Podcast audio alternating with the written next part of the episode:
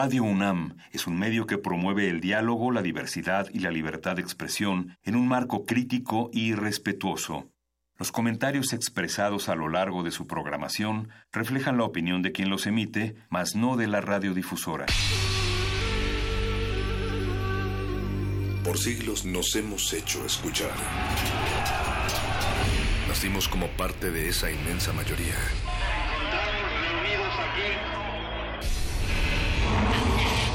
Escuchar. Debatir, proponer, cuestionar. Está en nuestra naturaleza. Seamos instrumentos de conciencia de nuestro pueblo.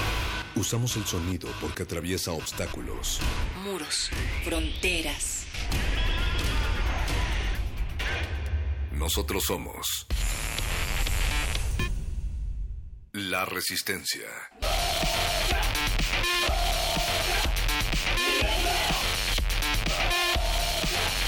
Resistencia modulada.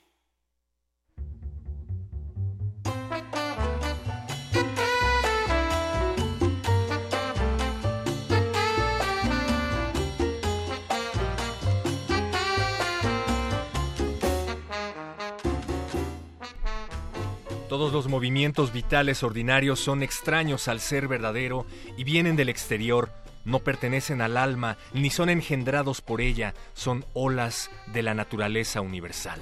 Hemos aprendido a volar como los pájaros, a nadar como los peces, pero no hemos aprendido el sencillo arte de vivir como hermanos. Exigencia y deseo no son más que dos aspectos de la misma cosa. Además, no es necesario que un sentimiento sea agitado o inquieto para que constituya un deseo.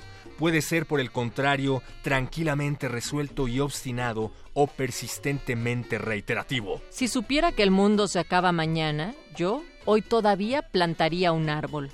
La libertad nunca es voluntariamente otorgada por el opresor, debe ser exigida por el que está siendo oprimido. Los mexicanos que se endeudaron durante las fiestas decembrinas recuperarán su estabilidad financiera hasta marzo o lo que ellos creen que es estabilidad financi- financiera, de acuerdo con la especialista en finanzas Katy Quintero. Hoy el día es, según una fórmula matemática, el día más triste del año, llamado Blue Monday, una fórmula matemática que establece que el tercer lunes del año, como el día de hoy, tiene factores como las deudas navideñas, la motivación, el tiempo y la necesidad de tomar decisiones como algunos de los elementos que nos echan para abajo y nos ponen azules. Este mes se espera un repunte en el número de atenciones a casos de violencia intrafamiliar, pues durante enero las presiones económicas por los pagos no previstos suelen generar tensión y estrés en las parejas, por lo que el Centro de Atención y Prevención de la Violencia Intrafamiliar reiteró la invitación a quienes atraviesan por dificultades. Este lunes, además de ser considerado como el Blue Monday, también este año coincide con la festividad del Día de Martin Luther King con su fecha de nacimiento, un 15 de enero de 1929. La frase Este lugar es un agujero de mierda junto a otros mensajes fue proyectada en la fachada del Trump Hotel en Washington, D.C., capital de Estados Unidos, luego de que el presidente estadounidense llamara de esa manera a las naciones africanas, así como a Haití y a El Salvador. La vida de Martin Luther King fue arrebatada de un disparo un 4 de abril de 1968 cuando tenía 39 años de edad. Carlos Domínguez, profesor y periodista independiente de Tamaulipas, fue asesinado la tarde de este del pasado 13 de enero en la ciudad de Nuevo Laredo, según informó la red de periodistas desplazados y estamos lanzando frases de manera aleatoria porque pues prácticamente así ha sido el inicio de este 2018 aleatorio y particularmente este fin de semana anterior Natalia Luna ha habido mucho mucho mucho de qué hablar. Pero nosotros vamos a hablar esta semana en particular de qué está pasando en estas fechas post-decembrinas, cómo le hacemos para que nos alcance, para llegar con lo más básico. De eso se, cuest de eso se trata, perdón, perro muchacho, la cuesta de enero, de que las familias no tienen para lo más elemental para terminar este mes y de esto vamos a platicar a lo largo de la semana. Y es que finalmente todo esto que estábamos comentando hace unos momentos nos lleva a lo mismo, a la depresión perpetua y nosotros no queremos que estés cabizbajo, Queremos que estés postrado en resistencia y por eso llegamos hasta tus orejas a través de las frecuencias del 96.1 de FM y también a través de radio.unam.mx. Que este lunes sea multicolor y no azul y que también a través de la propuesta de resistencia modulada te acompañes durante toda la semana. Está del otro lado del cristal el señor Agustín Muli en la operación de esta cabina, Alba Martínez en la continuidad y el Betoques en la producción ejecutiva. Estamos también diciendo, perro muchacho, que no solamente el día de hoy, alguienes podrían considerar que todo enero es como el lunes del año. El lunes triste del año, además, ¿no?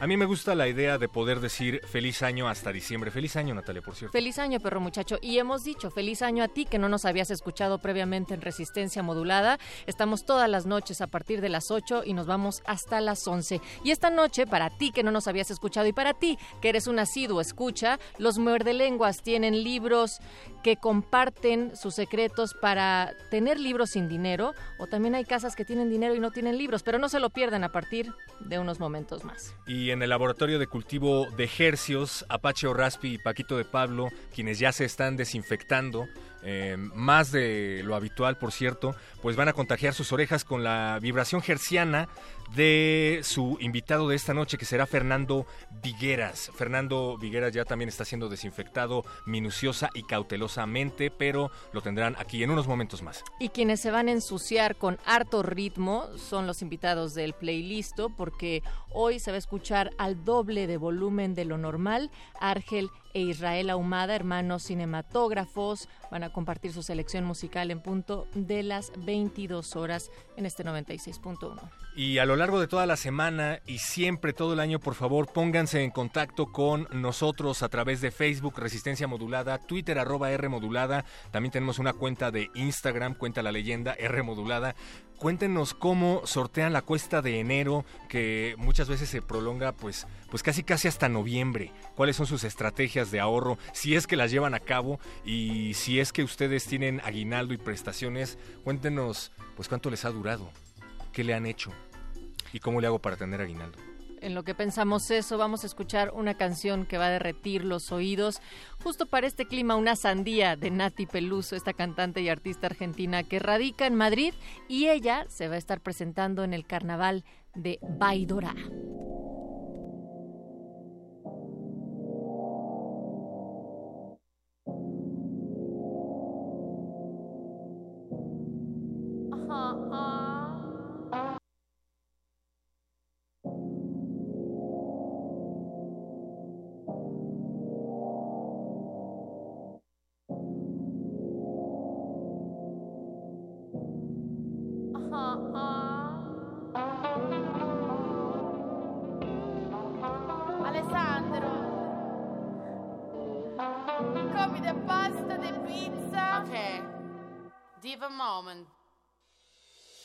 Quiero estar solita, quiero que me digas que estoy rica, con jugo de ananá palpita.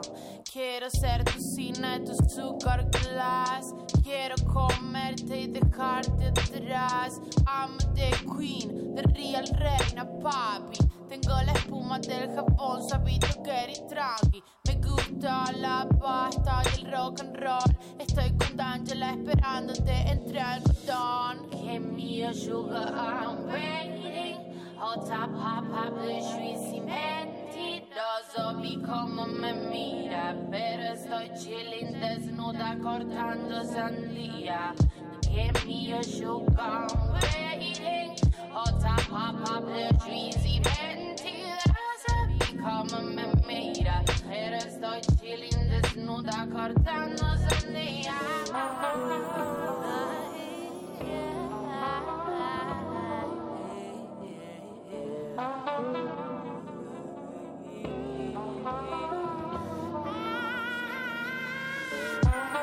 Fati carina, fati bombo. No quería marearte pero te armé un quilombo. Yo soy negra era sweet, fresh y flopa En el jardín toda hogareña. Tírame más leña que me prendo. Dame más saña que te daño Hip hop latino La chica del año tiene sabor del vino uh. sugar, I'm waiting. Hota papa, juicy mentiroso, vi come me mira. Pero estoy chilling desnuda cortando sandía. Give me your sugar, I'm waiting. Hota papa, juicy mentiroso, vi come me mira. Pero estoy chilling desnuda cortando sandía. Tengo las propiedades de la fruta. Vitamina C, escúchate mi pulpa. Lo hago heavy, pero sabroso. Yo quiero un trozo. Amadeus de Anix y de Natigade. Yo vine a enseñarte, no sé si volveré a llamarte, veré. Quiero dar vueltas en mi limusina. Prender muy fácil, no acordarme de que estoy sin plata. Bañarme en agüita mineral. Y que me seque un tipo bueno, bravo. Esto es mantequita, a me sale solo. Estoy acá fresquita. I'm at paradise.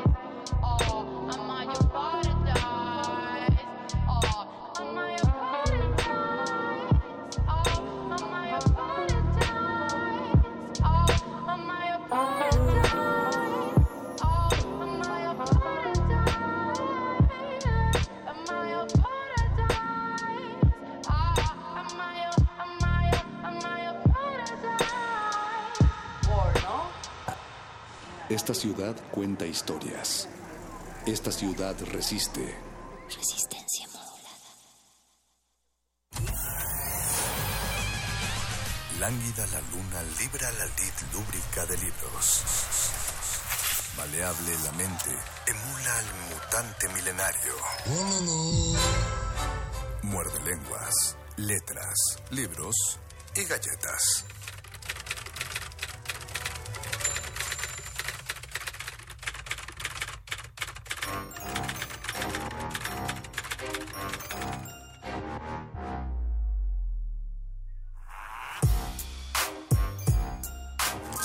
Muerde lenguas.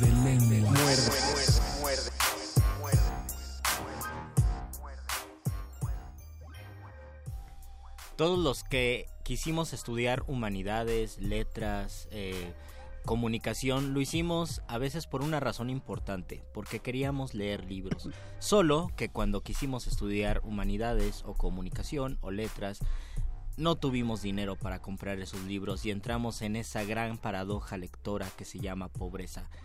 Nosotros elegimos ser pobres, elegimos ser pobres porque nos gusta la lectura y porque la riqueza no solamente es monetaria, aunque como me duele que sea enero, que sea 15 de enero y que muchos de nosotros no tengamos el dinero suficiente. Pero no se preocupen los que están del otro lado de la bocina, porque nosotros aquí en el Muerde Lengua les vamos a dar prácticos consejos sobre cómo poder leer, poder disfrutar de las letras, aunque sean pobres. Así que quédense con nosotros, esta es la voz de Luis Flores del Mal. Y aquí la voz del mago conde viene a plantear una ligerísima, eh, pues no, no fe de ratas, pero una, un, una- un discernimiento al A ver, a ver. respecto. Eh, hay, hay algunos que no optamos por ser pobres, sin embargo sabíamos que lo íbamos a hacer.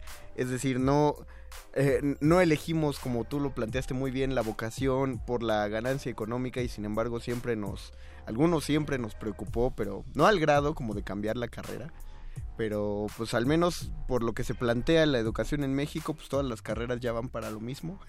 Sobre todo porque en este momento muchos eh, estudiantes que están en su sexto semestre o en su tercer año de ¿qué? sexto año de prepa, Sexto año de eh, prepa. a lo mejor quieren estudiar letras y les da miedo porque no van a tener dinero. No se preocupen, nadie se muere de hambre. Eso sí. Así que tengan tengan mucha calma porque les vamos a decir, les vamos a decir muchas cosas que pueden hacer o que a nosotros nos sirvieron cuando Sí, sí, eso es cierto. O sea, simplemente, simplemente digo que nos planteamos sobre la realidad. Sabemos que en este mundo se demandan las cosas prácticas, las cosas pragmáticas y las humanidades no entran dentro de lo práctico o lo pragmático a nivel monetario. Sin embargo, hay opciones para todos, el sol brilla para todos, siempre y cuando uno sea lo bastante abusado y para eso tendremos este, estos muerde lenguas, Luisito Flores del y Mal. si la pobreza no les ha llegado tan hondo y si tienen internet por ahí o se lo roban al vecino, recuerden que tenemos redes sociales, estamos en Twitter como arroba Rmodulada. Estamos en Facebook como Resistencia Modulada, donde estamos transmitiendo a- también a través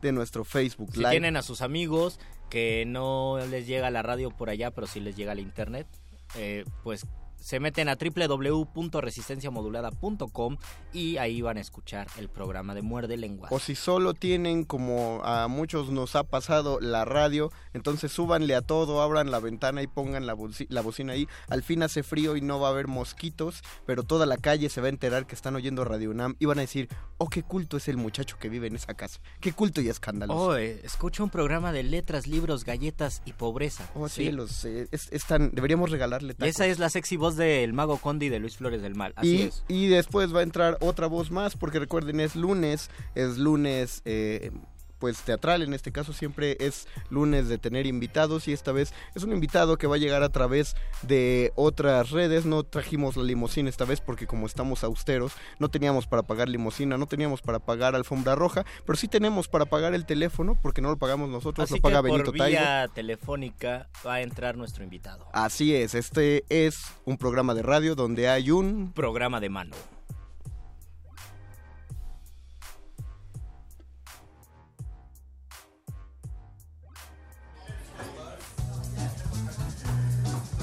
Conversaciones con páginas en blanco llenas de sonido. De sonido. La entrelengua.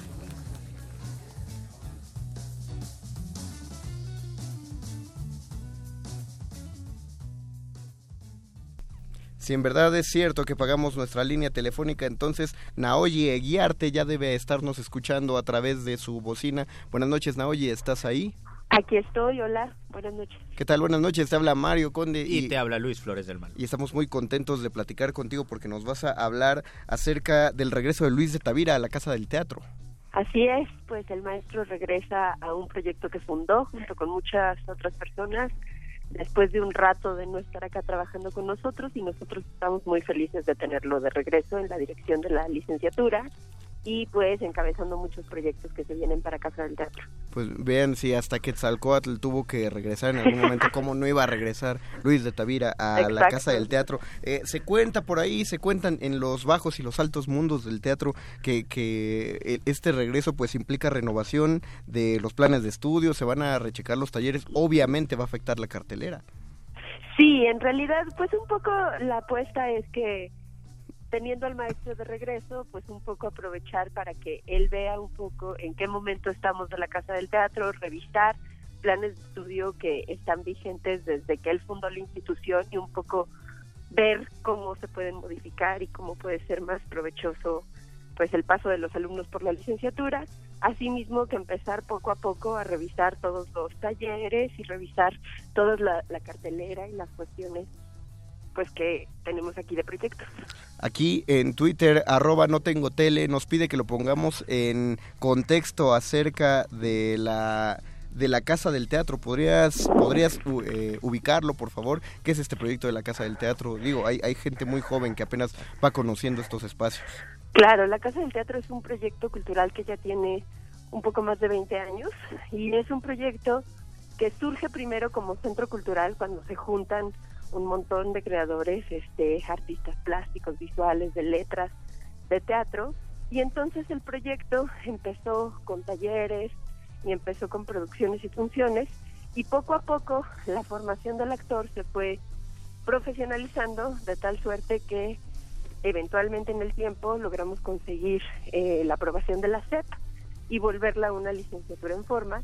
Y entonces la Casa del Teatro tomó tres vías principales, Ajá. que es la de la formación, que se hace con talleres y con la licenciatura, la de la producción, y ahí un poco se desarrollaron los dos foros que tenemos para poder presentar las obras que nosotros mismos producimos y gestionamos, y la formación de públicos, y ahí un poco también se vincula con el Centro Dramático de Michoacán, que ok. es un proyecto hermano de la Casa del Teatro que está en Pátzcuaro, Michoacán, y que lo que planea es un poco la descentralización del teatro.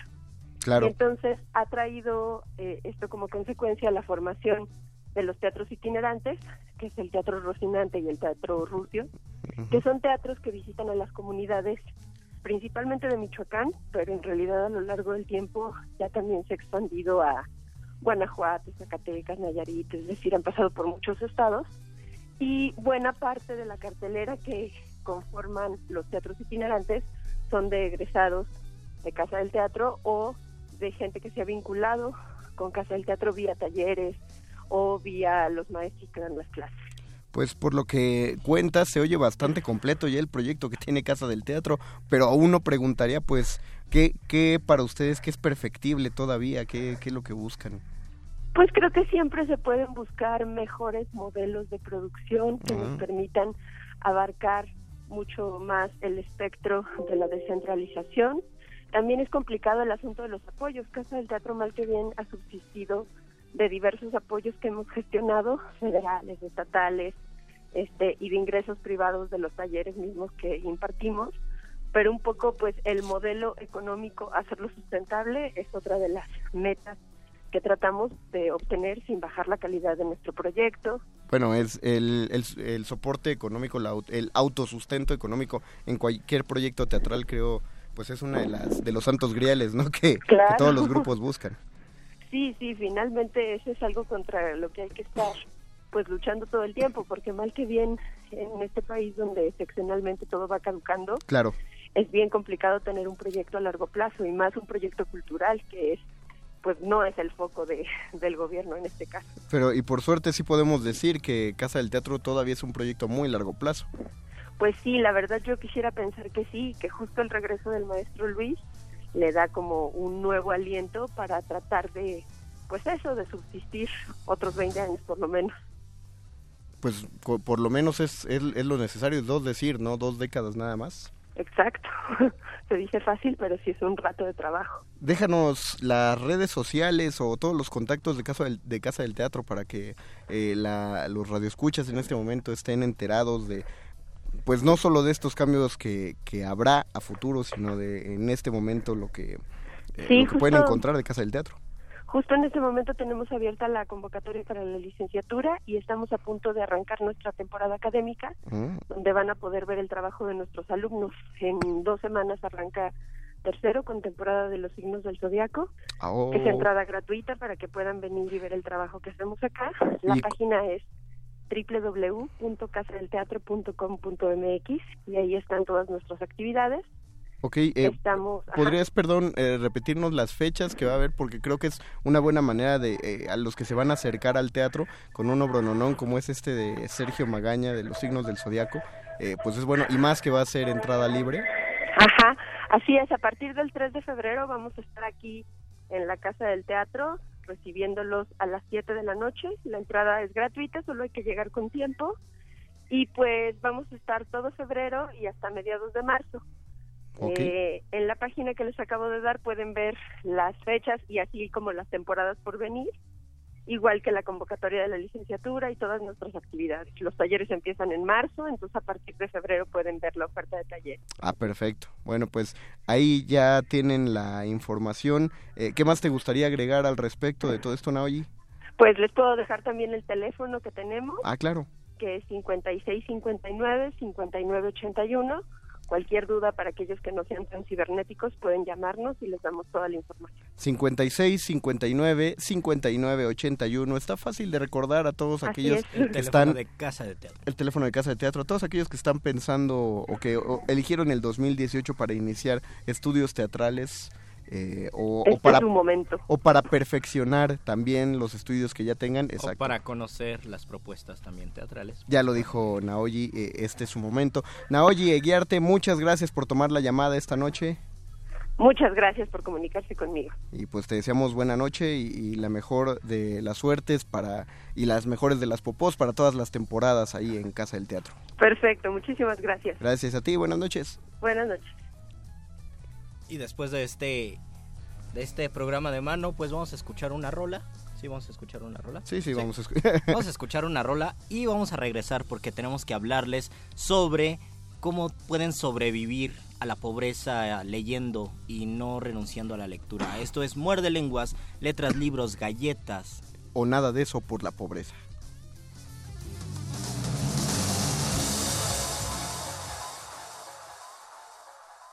Hasta, en el infierno. Muerde lenguas. Muerde lenguas. Muerde. Y soy tan pobre que solamente tengo la cara que ponerme una palabra que no vendo. Orgullo mal pagado y desmedido para un cuerpo. honor que me ha costado. Sangre, sudor y verso. Me sobra el valor a falta de apariencia. Y perdí la calma, más la conciencia. Y en los bolsillos de mi alma, oye, creo que aún me queda algo de esencia. La fe de Dios que no será mucho. El pan y el agua por los que lucho. Pero me dan independencia. No tener ni tengo Dios, ni tengo diablo, ni más abogado que la boca por la que hablo. De cenizas del pasado donde no crece la hierba. De los restos que salve. En este sálvese quien pueda. Salve dos ojos, dos rodillas. Y una canción que no fue nueva. Una conciencia con cosquillas. Una boca con la lengua por semilla. Y a la izquierda un corazón al que perdono que se mueva. Y una costilla. Única herencia de ese Dios que nos recuerda esta costilla. Hermana de Adán, hija de Eva. Hermana de Adán, hija de Eva. Yo soy tan rico que gasto y siempre tengo amigos para gastar felicidad, hermanos a quien lloro mis tormentos. Un poco de locura, un poquito de cordura, un poquito de talento, una familia a la que quiero mientras vivo. Una familia que querré después de muerte. Y poco más me queda en este suelo. Un poquito más sin contar con el consuelo del sabor amargo del pasado y del dulce placer de los recuerdos. Y esa mujer es lo más cerca que haya estado. Del infierno desgastado, del mal pagado cielo. Quien haya amado sabrá a qué me refiero. Fe de Dios que no será poco. Tener un poco de dignidad con que vestirse. A riesgo de pasar por loco. A vicio de no faltarme siempre llevo aire en los pulmones, sangre caliente por las venas. Y hoy dejemos a la izquierda los corazones. Dejemos a la izquierda los corazones. Soy tan mortal que simplemente tengo una vida que se gasta mientras vivo, una vida que se gasta mientras vivo. Dios que no recuerdo, tengo miserias que no escribo y amigos que no vendo. Cicatrices en la piel en el alma, girones y remiendos. De escribir, descubrir tesoros en palabras, verbos de mujer, canciones de esmeralda. Que a de vivir, descubrí gritos en miradas, cuerpos de mujer, ranitas encantadas. Yo soy tan mortal que aún creo en la suerte. Subestimo a la vida y sobreestimo a la muerte. Pobre mortal que a de tener tendrá hasta que muera, porque morir es para siempre.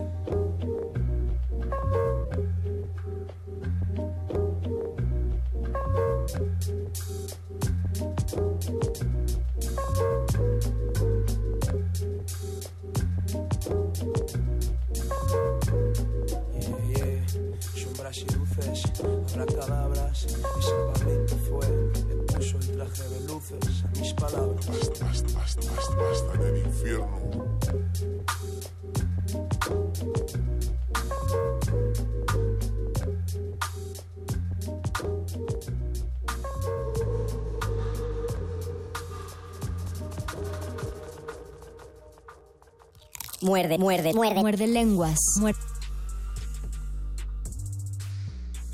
Muerde, muerde, muerde. muerde lenguas. Muerde lenguas.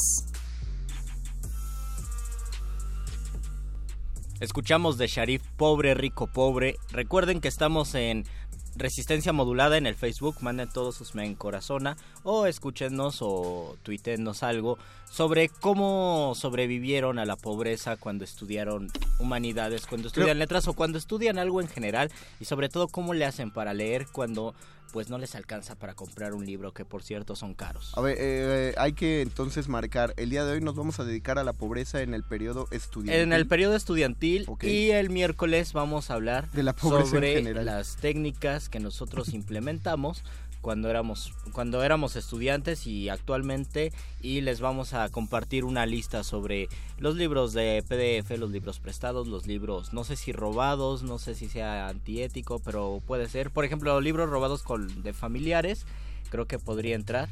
Yo por lo menos no robé libros, pero los primeros libros que leí fueron los que estaban en la biblioteca de mi casa y creo que eso me guió a ser lector.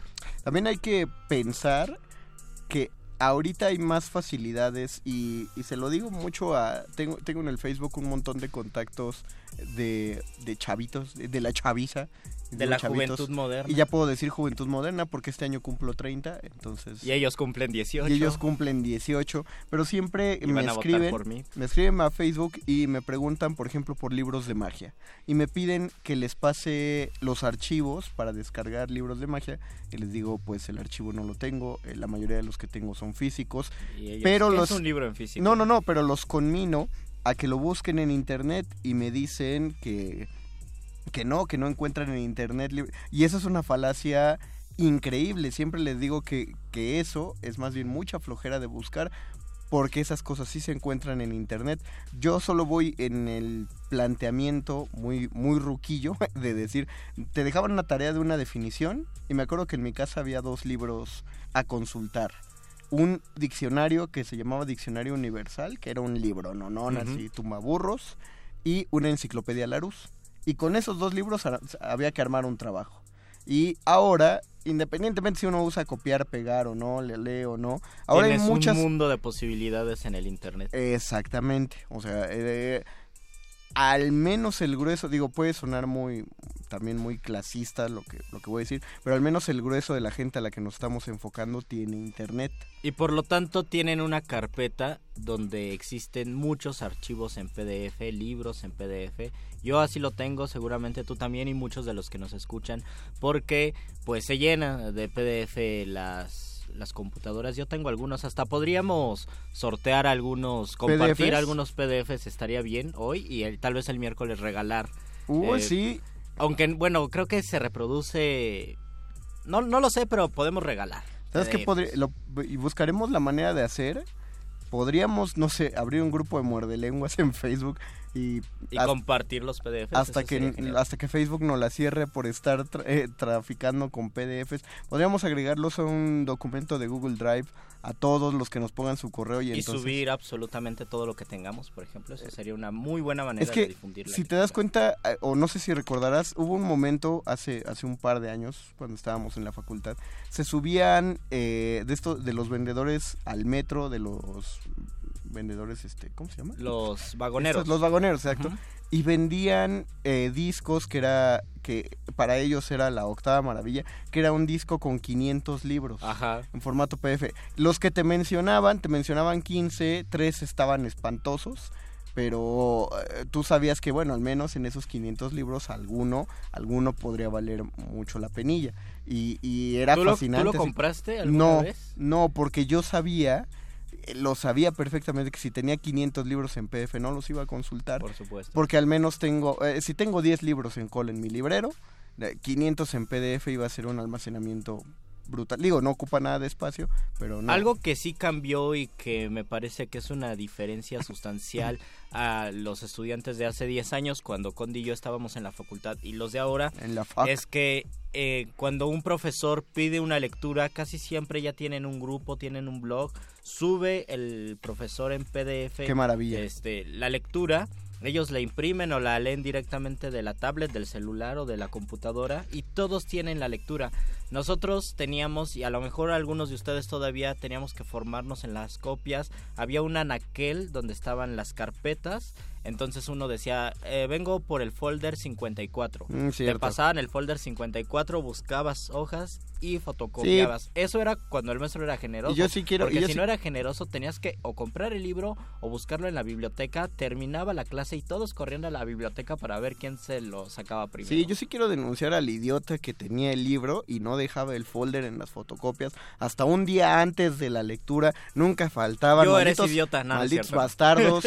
¿Por qué no, por qué no se confabulaban con el resto de su grupo? ¿Qué les costaba ir y Porque dejar hay el maldito gente folder? quiere ver arder el mundo No, simplemente. floja. Eh, otra de las cosas que a mí me molestan, aunque se sale un poco, pero no porque significa leer en las bibliotecas, son todas esas personas que subrayan los libros de las bibliotecas como si fueran suyos. Yo no sé qué No, sí. pasa con qué pasa con esa gente que subraya libros en la biblioteca, pero es una práctica pues muy cruel. Es el, es el tipo de gente que vas sentado en el camión y va- vas viendo tu celular y, y ven y se acercan a ver tu celular, a Ah, ver qué sí. estás escribiendo. Es el tipo de gente que ve tu plato con comida y dice, oye, se ve rico, y meten la mano a tu plato y no les interesa. O sea, es gente que no tiene respeto por, por Híjole, tal vez yo sí de dejaría que metieran la mano a mi plato. dependiendo ¿Cualquier de- persona? No, no, no, cualquier No, persona. por eso no cualquier cualquier persona. persona. Lo que, está, lo que estamos diciendo es, en el tiempo estudiantil es complicado comprar libros, es complicado leer. Hay algunos maestros que dicen, sí, quiero que compren ese libro, pero pues en la facultad Si lo escribieron ellos, Si lo escribieron ellos, a mí me pasó.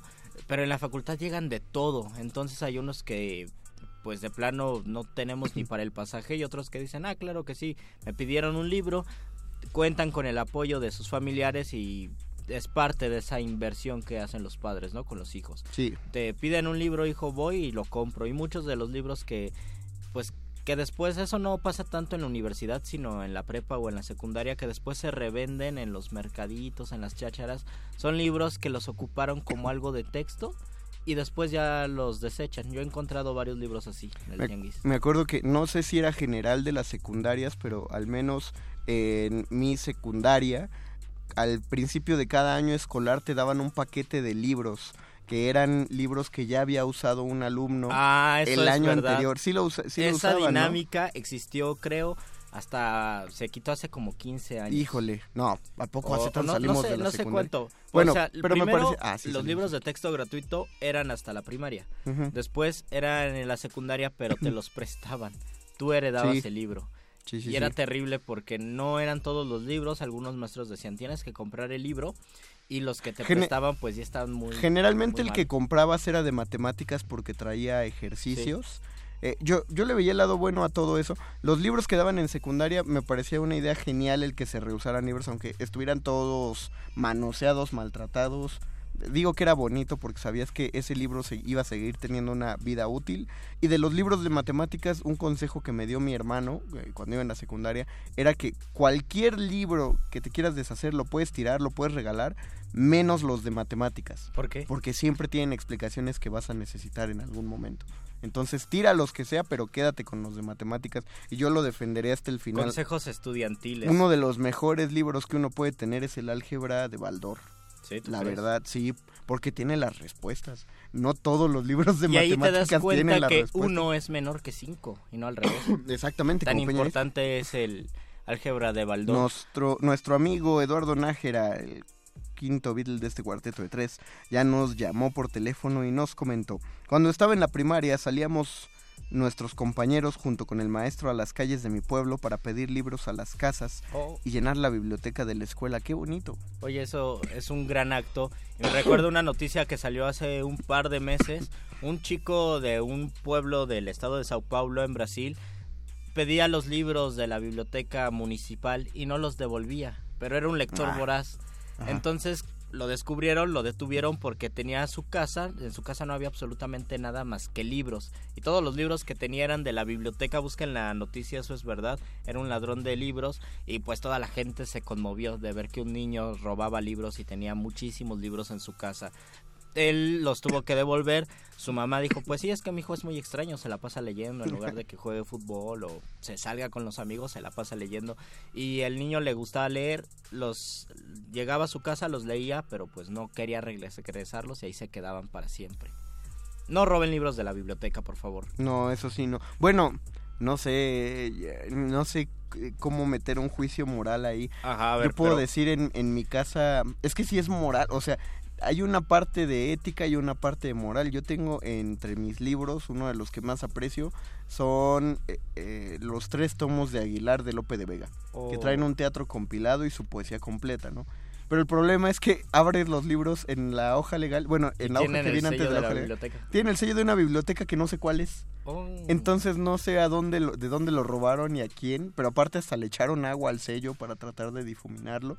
Y entonces si alguien no se hubiera robado esos tomos de una biblioteca, yo no habría conseguido a ese precio esos tomos. Yo también tengo un libro de física que tiene un sello de alguna biblioteca que tampoco sé cuál es. No es de la UNAM, eso sí. Así que Costa. tranquilos, tranquilos, no es de la UNAM. Pero gracias a ese libro de la biblioteca, cualquier biblioteca eh, de física, pude pasar física en el CCH porque pues es un libro donde explicaban perfectamente bien. Después los libros de texto se vuelven algo complicados. Algo importantísimo es que ustedes ya pueden consultar todos los libros de la SEP, los acaban de digitalizar. Ah, sí. Desde 1960 hasta el año 2001 se meten a una página de la SEP, no me acuerdo cómo se llama, en un momento les digo, y pueden descargar todos esos esos textos que leíamos porque los libros de la SEP de por lo menos a los que nos tocaron a ti y a mí Conde de primero segundo hasta sexto año de lecturas eran maravillosos A Sí, me déjame, encantaron. déjame buscar si funciona cep.com. no tienes otro porque es dirección general de Ah, chale. algo Sí, me mandaron una página de ingeniería. No, entonces... Pero ustedes compartan sus anécdotas y su manera de leer cuando no se tiene dinero, cuando están en una gran cuesta de enero que se llama Toda la Vida. Pues que vamos a escuchar una rolita y Deberíamos. regresamos con el momento apoteósico. Con el momento del doctor Arquelis. Vamos a escuchar algo y quédense, estamos escuchando Muerde lenguas, letras, libros, galletas. O nada y pobreza.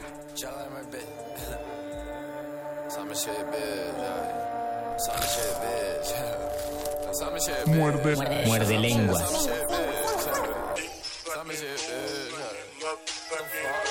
Oh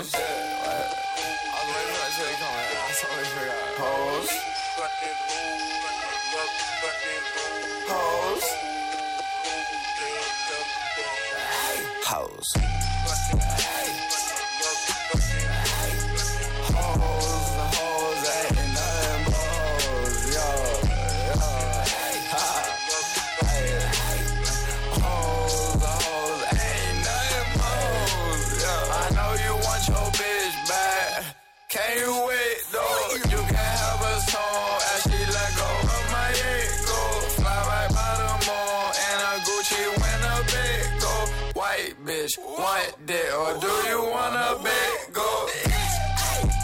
How you doing, bitch? I'm great. Why we even talking? Suck my dick, cause I'm chased. Oh, then let shawty wet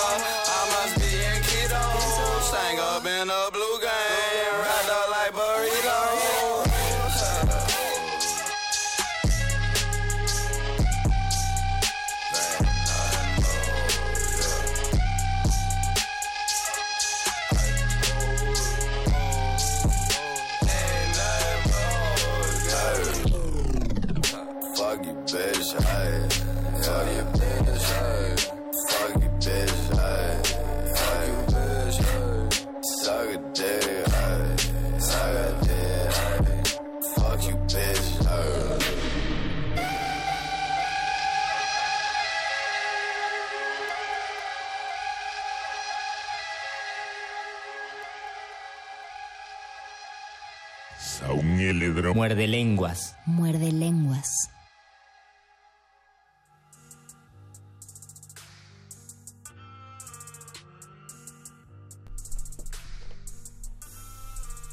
Nos dice Guso Borboa, una vez vi un hermoso libro siendo mutilado en una famosa biblioteca. Decidí robarlo para salvarlo. Prometí donar algún día un libro escrito por mí para contrarrestar el karma.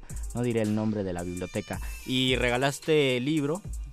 Y Alexopoulos nos dice, cerca del casco de Santo Tomás, en el IPN, había una casa que vendía libros pirata a muy bajo costo. Ni modo, fue mi primer acercamiento a la piratería. Está muy bien.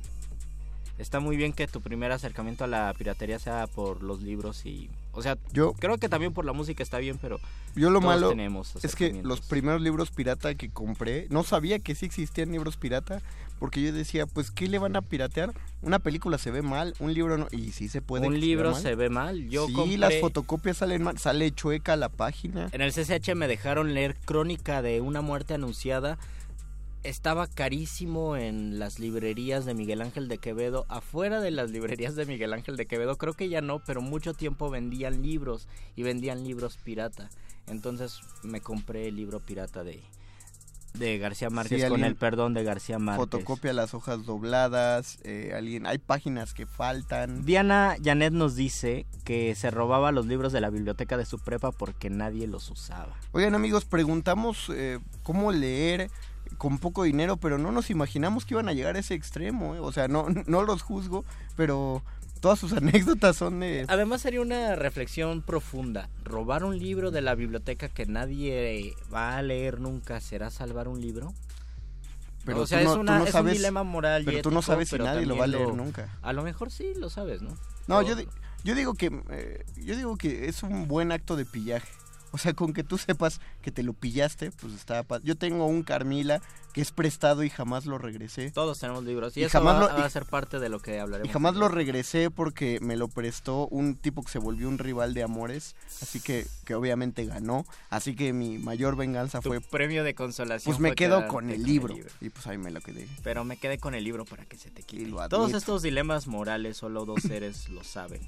Eh, Dios y el doctor Arqueles. Venga, Doc.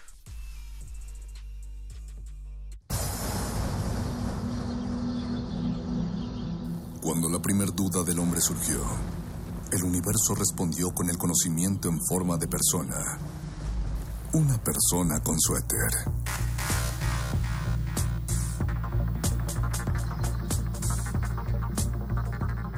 Es la hora de la iluminación con el doctor Arqueles.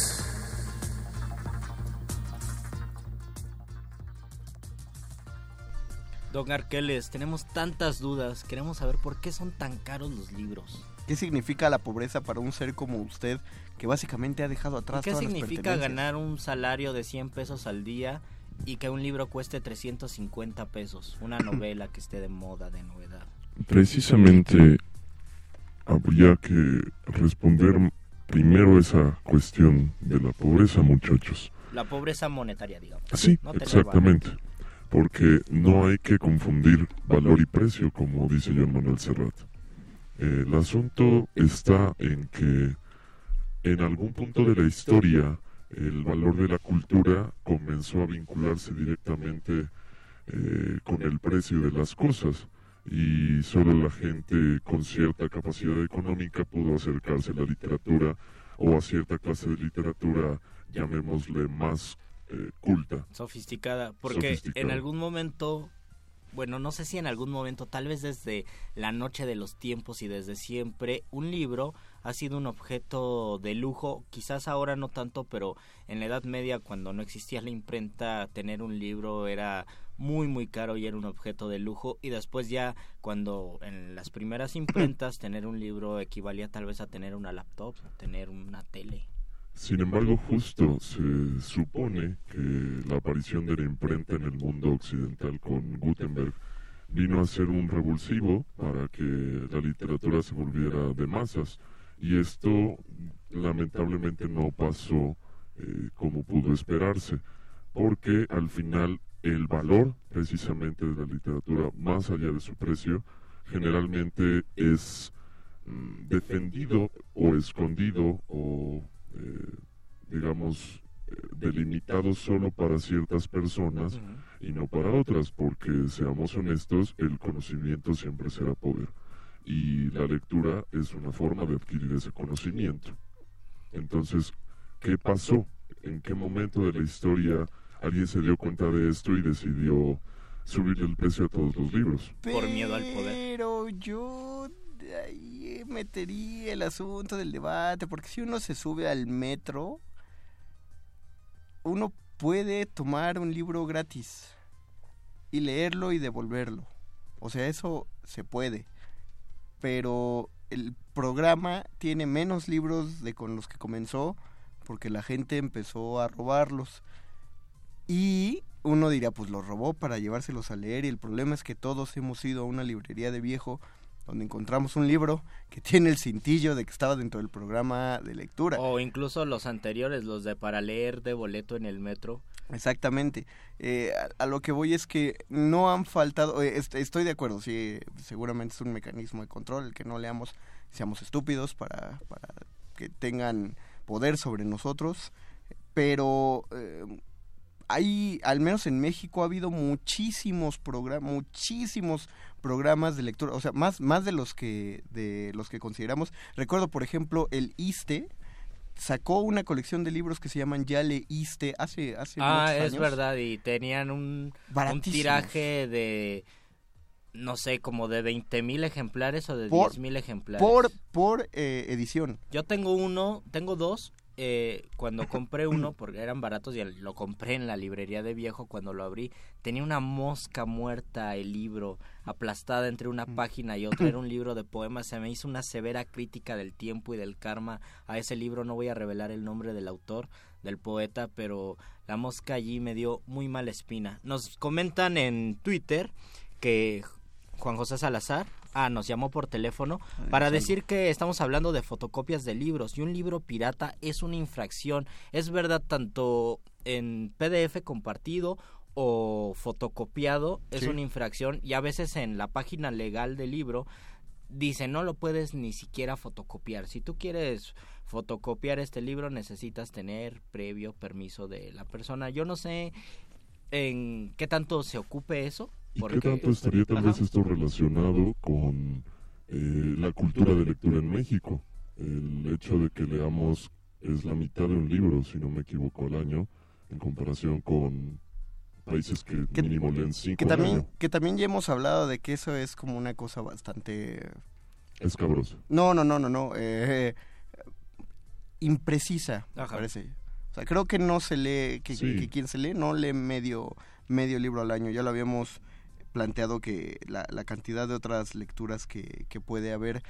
Eh, sí, es cierto, la, la copia, la- el fotocopiar un libro es ilegal, pero recuerdo que en algún momento lo platiqué con, bueno, lo, platicábamos con Eloisa Díez, que por un tiempo fue subdirectora de producción aquí en Radio UNAM, y ella tenía un muy buen argumento que era acerca de las plataformas de divulgación de conocimiento, o sea que si finalmente teníamos la capacidad de divulgar cosas como, pues como libros, como conocimiento, eh, ¿por qué no, por qué no tomarlas, no?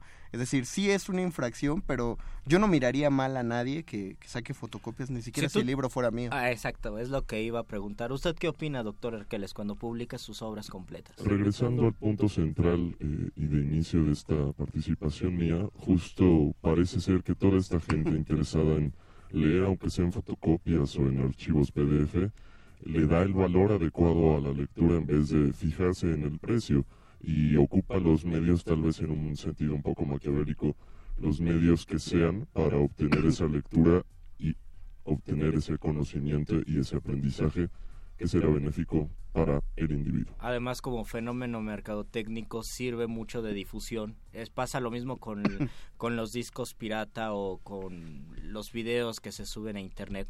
Todo esto y más en el próximo Muerde Lenguas. Mientras tanto, los dejamos con un último comentario que dice: Nosotros nos vamos a podrir. Los libros al menos duran, al, duran 100 años y los electrónicos, ¿cuánto durarán? Nos preguntan. Y bueno, yo creo que es una pregunta retórica. será bu- lanzada no, no, no. universo. Será bueno que hagamos una reflexión al respecto, pero el próximo miércoles. Mientras tanto, queremos agradecer a don Agustín Muli en la operación técnica. También a queremos agradecer a Beto, que es en nuestra producción. Alba Martínez en continuidad Muchas también. gracias, Alba. Y a Perro Muchacho en sostener esa hoja que tiene en la mano. Quédense porque sigue la nota nostra, sigue cultivo de ejercios y sigue el playlist. Mientras tanto, se despiden de estos micrófonos. El Mago Conde. Luis Flores del Mal. Y el doctor Arqueles. Esto fue el Muerde Lengua. Sigan en la resistencia.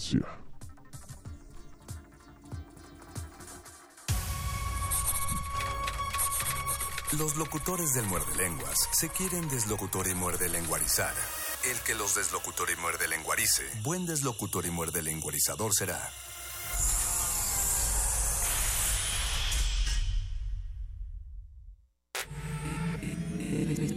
Resistencia modulada.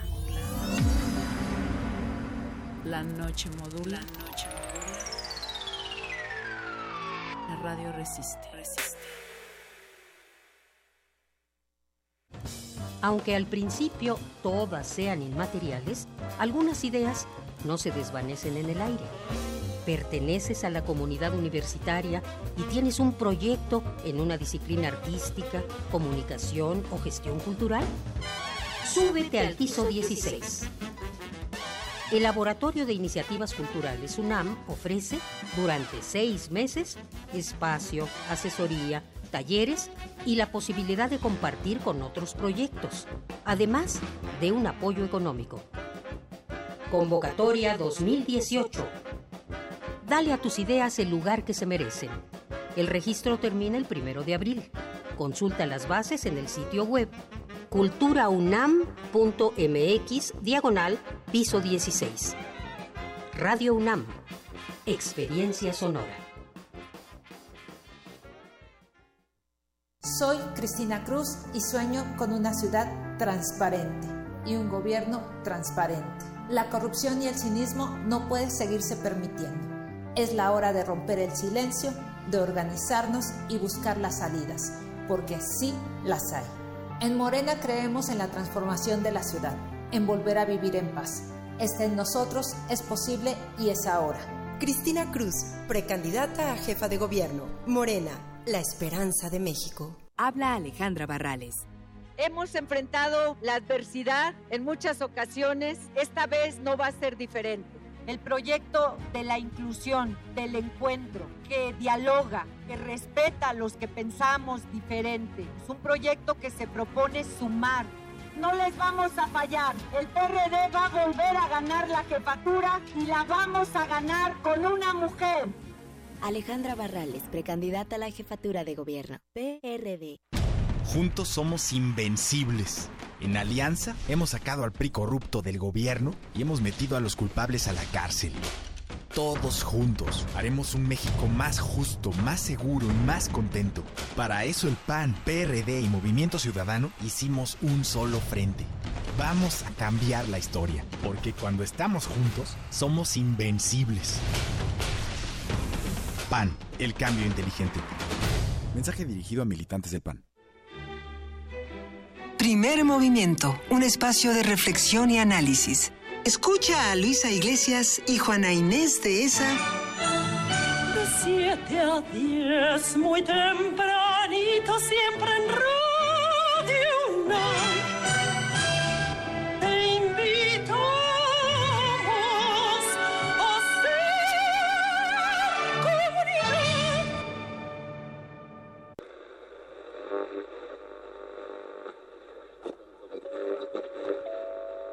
Desde las cabinas de Radio UNAM, relatamos al mundo. Relatamos al mundo. Relatamos al mundo. En Prisma RU, llevamos hasta tus oídos el acontecer universitario. Escúchanos de lunes a viernes de la 1 a las 3 de la tarde por el 96.1 de frecuencia modulada. Radio UNAM, Experiencia Sonora.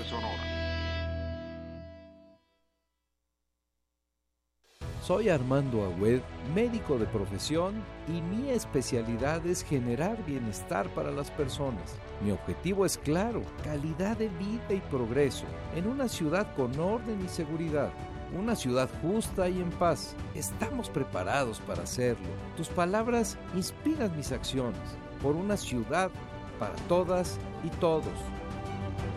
Mensaje dirigido a militantes del PRD y simpatizantes de la coalición por la Ciudad de México al frente. Hoy muchos traemos la camiseta bien puesta por México. Y en las próximas elecciones de 2018 capacitaremos a más de 1.400.000 personas que contarán los votos de las y los mexicanos. Trabajar como supervisor o capacitador asistente electoral es poner mi granito de arena para seguir construyendo el México que quiero. Únete y participa en la organización de las elecciones del primero de julio. Porque mi país me importa, te invito a trabajar en este gran equipo. Infórmate en INE.mx. Instituto Nacional Electoral, INE. Ya estamos de regreso y como lo prometimos, es hora de que la gente participe y elija qué canción va a sonar. A ver, ¿quién está en la línea número uno? Nadie. ¿Línea número dos? ¿Alguien por ahí? A ver, línea número tres. No llamo a nadie. Ah, pues que suene lo que sea, ya que...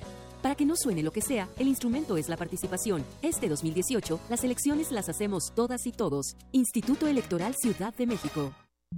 Resistencia modulada. Interrumpimos lo que sea que esté haciendo para traerle este corte informativo. La, la nota nostra. El último lugar para informarte.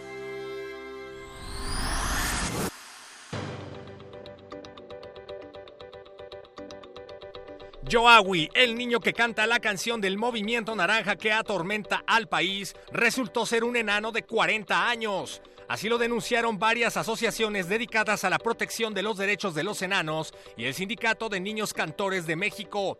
El enano en cuestión declaró que ninguno de sus derechos ha sido violentado hasta el momento y aprovechó para anunciar que también cantará el tema oficial del Mundial de Fútbol de 2018.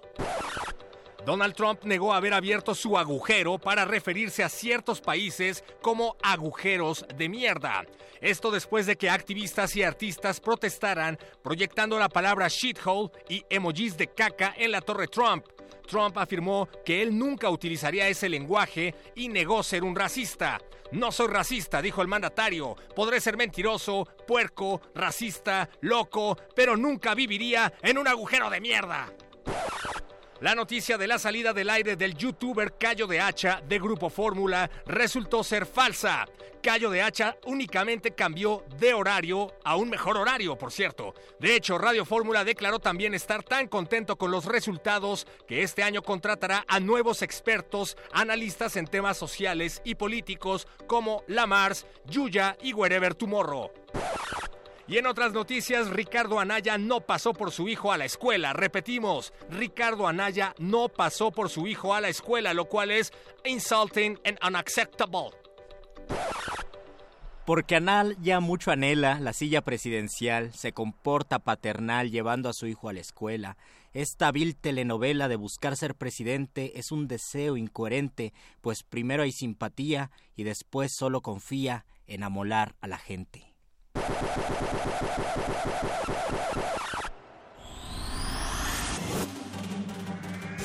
Estas fueron las últimas noticias que debiste recibir. Puedes continuar con tus actividades cotidianas. La no- nota nota nostra. La nota nostra.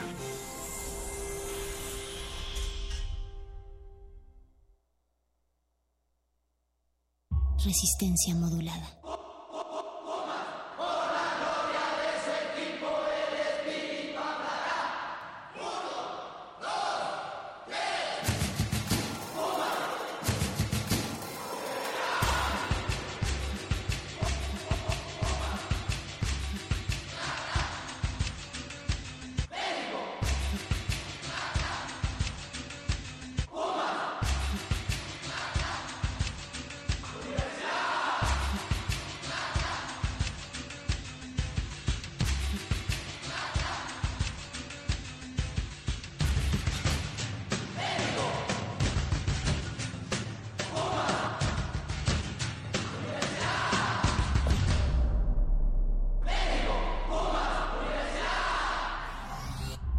Modulada.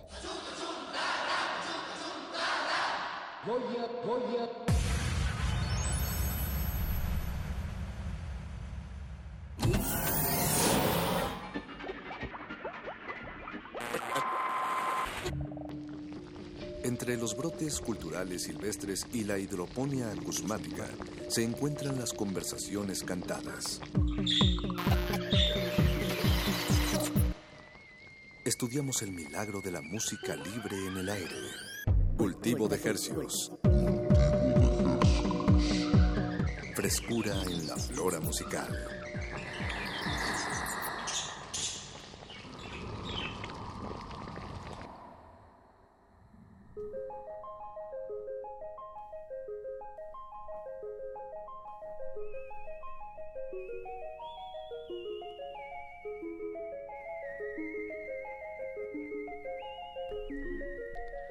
Organismos audiosensibles inmersos en otra noche de enero del 2018. Bienvenidos a otra contagiosa y peligrosa emisión de Cultivo de Hercios. Estamos transmitiendo totalmente en vivo. Así es, Apache o Raspi, estamos transmitiendo desde el laboratorio sónico musical geográfico intelectual de resistencia modulada donde germinamos, propagamos y distribuimos las más frescas sonoridades, por cierto, que hacemos llegar hasta sus oídos. Por el 96.1 de FM sonando. Así es, así es. Desde el bellísimo Valle de México y llegamos al mundo entero a través de nuestro portal www.radio.unam.mx Paco de Pablo, siendo hoy enero 15 a las 21 horas con 11 minutos, damos inicio a este experimento radiofónico titulado Cultivo de Hercios. Sí, de hercios. De hercios, de hercios. Y enero 15 es el día del compositor. ¿En serio? Ajá. Ah, Tampoco no lo sabía. tenía muy presente. ¿Quién te lo enseñó? Pues ho- ho- hoy hubo una celebración al respecto.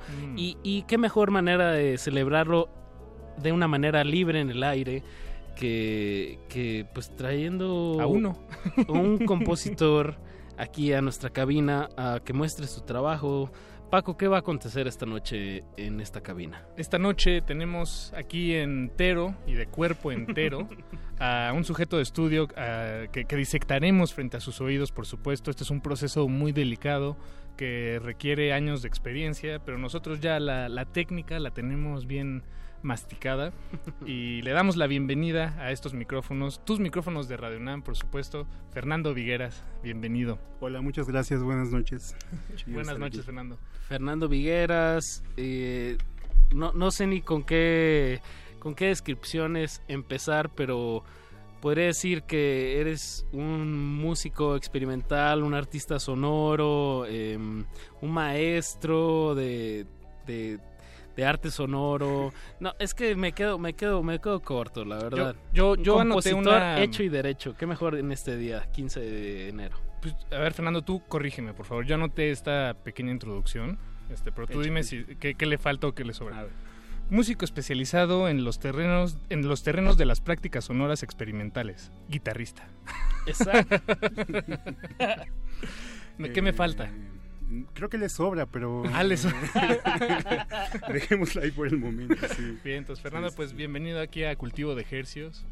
Eh, pues empecemos por el principio, que em, tú estudiaste, eh, sí, vayámonos, vayámonos primero a tu educación. Ujú. Estudiaste en la Escuela Nacional de Música. Sí, eh, eh, bueno, hice una licenciatura eh, como instrumentista en guitarra clásica en la Escuela Nacional de Música, que también compartí con otra licenciatura en jazz, ¿no? Que hice en la Escuela la par. Superior de Música. Exactamente. jazz, eh, Eh, guitarra también, ajá. eh, y posteriormente realicé una maestría en eh, música contemporánea en la Escuela Nacional de Música. Y bueno, a la par de hecho, pues he hecho también como eh, algunos estudios de literatura, eh, computación. Bien, bien. Nu- nutriendo, nutriendo el, el cerebro. Pues, Bien. o haciéndose... Ajá, exacto. Como todas, como todas estas áreas también se pueden desembocar en, en la composición o en la experimentación Claro. sonora. Sí, al final ¿no? todo confluye, digamos, ¿no? Eso Bien, es lo más rico. Este, de, de- de manera breve, o bueno, más bien tan breve como tú consideres, Fernando, aquí no queremos claro. limitarte en realidad a, a nada, eh, más que el tiempo que tengamos para hacerlo. Eh, pero de manera breve, eh, ¿cómo fue tu experiencia en la, en la Escuela Nacional de, de Música? Fíjate, eh, hemos tenido varios invitados aquí en este espacio en resistencia modulada de que, que han estudiado ahí y Claro. creo que nunca les he preguntado por la experiencia de estudiar en, en esa escuela porque yo también Experiencia sonora. la experiencia sonora de, de estudiar en la Escuela Nacional de Música, porque yo pues la desconozco, yo esa sí no, no me tocó. Claro.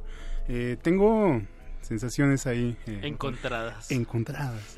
No, eh, bueno, yo entré muy, muy joven, digamos, eh, cuando estudiaba la preparatoria. eh, eh, tuve un primer ingreso a la Escuela Nacional de Música y pues fue ahí como un encuentro con justo una dimensión que desconocía, ¿no? Hasta el momento había desarrollado, digamos, mi educación musical de manera in- intuitiva y autodidacta y bueno, pues sí, fue toparme ahí con un montón de, de, eh, lugares que nunca reconocí como parte de ese estudio autodidacta, ¿no? Fue duro, eh, entonces, eh, bueno, pues sí, eh, deserté como a- a- al primer año, ¿no? De intentar estudiar ahí y ya luego, pues bueno, madurando un poco ahí, decidí que sí, que finalmente sí le entraba la música y, y acabando la preparatoria justo eh, decidí retomar, digamos, estos estudios que había dejado ahí pendientes en la Nacional de Música y al mismo tiempo hice un examen en la Escuela Superior de Música para ingresar atascado, ¿no? Ahí Sí. de Y entraste a ambas. Entre ambas y al mismo tiempo también eh, me dieron el pase automático para la carrera de letras hispánicas en UNAM, ¿no? Entonces ahí andaba tripleteando, pero creo que sí, fue un juego arriesgado que finalmente me saturó y me llevó a un camino nada recomendado. ¿no? la malabar Eh, académica es, es para poco. Exacto. Digo, al final se esclareció todo, me quedé estudiando música, eh, tuve chance de continuar eh, la licenciatura en ambas instituciones y creo que fue una edu- educación que disfruté bastante porque se complementaba mucho, ¿no? Eh, la parte de jazz, que era, digamos, sí, como una, una educación mucho más enfocada a la improvisación idiomática, pero finalmente también a reconocer como formas Patrones. eh, y patrones musicales muy enraizada en la, en la canción, digamos, ¿no? en el estándar de jazz, pero que al mismo tiempo se puede comparar con, pues sí, con, con la canción tradicional, ¿no? Y por otro lado, el estudio, pues sí, de las formas clásicas que eh, tienen también como mucho arra- arraigo finalmente en lo tradicional, ¿no? Confluyen bastante. Y luego, pues justo por esta inquietud con la improvisación, me fui ahí como conduciendo eh, hacia lugares mucho más experimentales, ¿no? En ese sentido, la música contemporánea, el estudio de, no sé, música de gente como Egberto Gismonti, Ralph Towner, y banda que pues bueno, finalmente eh, tenía que ver mucho más con una actitud eh, totalmente abierta hacia, hacia la idea de, de la ejecución, no solamente como intérpretes, sino como, como compositores. eh, me influenció mucho, ¿no? Y de ahí justo ya, digamos, a la vena de, de encontrar eh, fascinación en el sonido por sí mismo, pues no, no, no hubo mucha distancia, ¿no? Y por ahí ya, digamos que encontré un camino que se expandió y se sigue retroalimentando hasta ahora, ¿no? Que pa- pa- para mí, Qué bonita manera de ponerlo, ¿no? Un, un camino que se expandió y se sigue retroalimentando hasta ahorita. hasta este momento. Ánimo, aquí compañero. en cultivo de ejército. no, yo si tuviera que eh, imaginar cómo llega uno o a través de qué caminos llega uno al- a los terrenos de la exploración sonora, experimental, arte sonoro, yo eh, no sé, para mí tiene más sentido pensar que tal vez pensar en la estructura o en el sonido en sí, la- las texturas de los sonidos, yo, yo siento que por ahí llegaría, pero en tu caso más bien fue a través de la, de la ejecución y de la improvisación. Sí, directamente la, improvisación ha sido un núcleo esencial, ¿no? Dentro de, de esta formación. Y sí, claro, bueno, pues eh, estando en contacto justo con todos estos eh, conciertos, el foro de música no vital, pues uno entra en conflicto en principio. A mí la música contemporánea, pues sí me, me abrumó como eh, justo por esa eh, forma tan claustrofóbica que tiene de pronto, ¿no? Sí, y tan sí, hermética, sí. pero eh, justo abordando, intentando ahí, ¿no? Cincelar esta eh, idea de algo que no conoces, pero que se revela de una manera ahí, eh, pues inquietante ante, ante la percepción, pues vas buscando maneras de abordarla y la improvisación libre justo fue como una, una forma ya mucho más eh, eh, cercana, ¿no? Que desarrollé justo en la Escuela Nacional de Música, ¿no? A través de eh, un taller que dio eh, uno de mis maestros más queridos, ¿no? Remy Álvarez, a quien saludo Remy esta Álvarez. noche. Saxofonista, brutal y bueno, parte esencial justo de esta escena de música improvisada en México, ¿no? Sí, sin duda. Sí. ¿Él te dio clases en Sí. la superior? O en, la nacional, en la Nacional? de Música, en la Escuela Nacional de Música y justo gracias a él un montón de gente eh, que ahora se dedica de lleno, digamos, a, a este terreno, eh, pues sigue ahí, ¿no? Como eh, en constante búsqueda. Ujú. Pues esta noche estamos platicando con Fer Vigueras eh, y, y estaremos escuchando pues varias eh, aproximaciones a esta exploración sonora. Eh, pero pues empecemos con algo de música que la gente no nada más nos escuche hablar, que, que vea un poco de, de los resultados que has plasmado en, en tus propuestas. Eh, me gustaría que empezáramos con, con Cuatro Minimal. ¿Nos puedes platicar un poquito de ese proyecto? Lo escuchamos Sí. y bueno, vamos a estar aquí hasta las 10 platicando con, con Fernando Bueno, Villegas. quisiera advertir antes eh, que, bueno, estamos hablando justo como de mi, mi trabajo eh, eh, más eh, constante, ¿no? Pero justo este programa eh, eh, tiene una particularidad que es eh, esta, ¿no? De mostrar trabajos que se relacionen mucho más con el ámbito de la voz, Ok. de la canción y justo de, de las formas eh, eh, más aterrizadas, ¿no? Que es también un, un- un territorio que me encanta y, y que en, en el cual eh, también creo co- considero que he desarrollado bastante trabajo. Vámonos con este ensamble eh, que se llama Cuatro Minimal. Ajá. Y el tema se llama Amagiki. Escuchemos y seguimos platicando más sobre estas propuestas sonoras. Y recuerden, están escuchando. Cultivo de Hercios. っ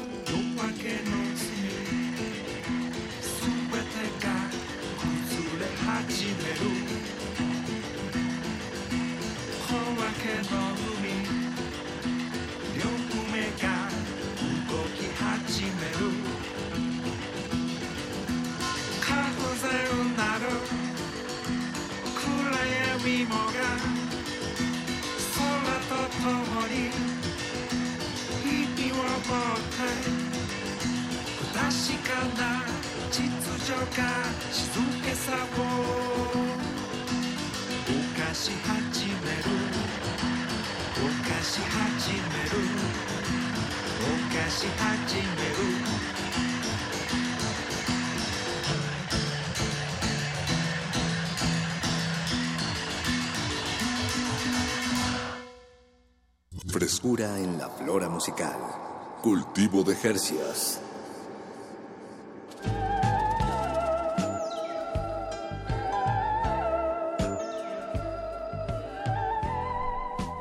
Estamos en vivo en Cultivo de Hercios. De Hercios. Y les agradecemos mucho su sintonía, por supuesto. Pueden ponerse en contacto con nosotros de muchas maneras. Y eso sí, déjenme asegurarles que de la manera que usted escoja, que escojan, nosotros eh, lo leeremos o lo escucharemos y estaremos muy agradecidos porque pues sus mensajes son muy importantes para nosotros. Y si les gusta este espacio, por supuesto, cultivo de ejercicios o resistencia modulada o incluso si ya me voy a la capa superior que engloba todo esto, Radio UNAM, pues una de las ma- maneras en las que puede eh, demostrar su cariño es recomendándonos con su familia, con sus amigos, con sus primos. Eh, díganles De, de eh, voz en voz. de voz en voz, eso es lo más bonito y a nosotros nos cae muy bien. Eh, y bueno, y si quieren hablarnos, eh, tenemos las líneas telefónicas 55 23 54 12. Y estamos en Facebook y en Twitter, Resistencia Modulada, y en Twitter y, e Instagram, arroba R Modulada. Háganos Si nos saber buscan, sus nos comentarios. Así es, así es. Y de verdad lo agradecemos mucho. Eh, sabemos que hay personas ahí afuera escuchando, eh, bueno, pues que siempre están ahí como Tímidas, Mark Heaven. tímidas, Algunas pasivas. más tímidas, otras pasivas, pero todas, todas muy agradables. Bueno, más bien me- nos agrada que estén ahí. Muchas gracias. Eso, y bueno, lo que escuchamos fue Amagiki de eh, cuar- Cuarto Minimal. Cuatro minimal. Cuatro Minimal. Cuatro Minimal. Exacto, un proyecto de, de Fernando Vigueras, eh, Juan Pablo Villa y otras dos colaboraciones de fuera. Sí, eh, colaboran Sakaki Mango de Japón y Chang Chekyo desde Corea.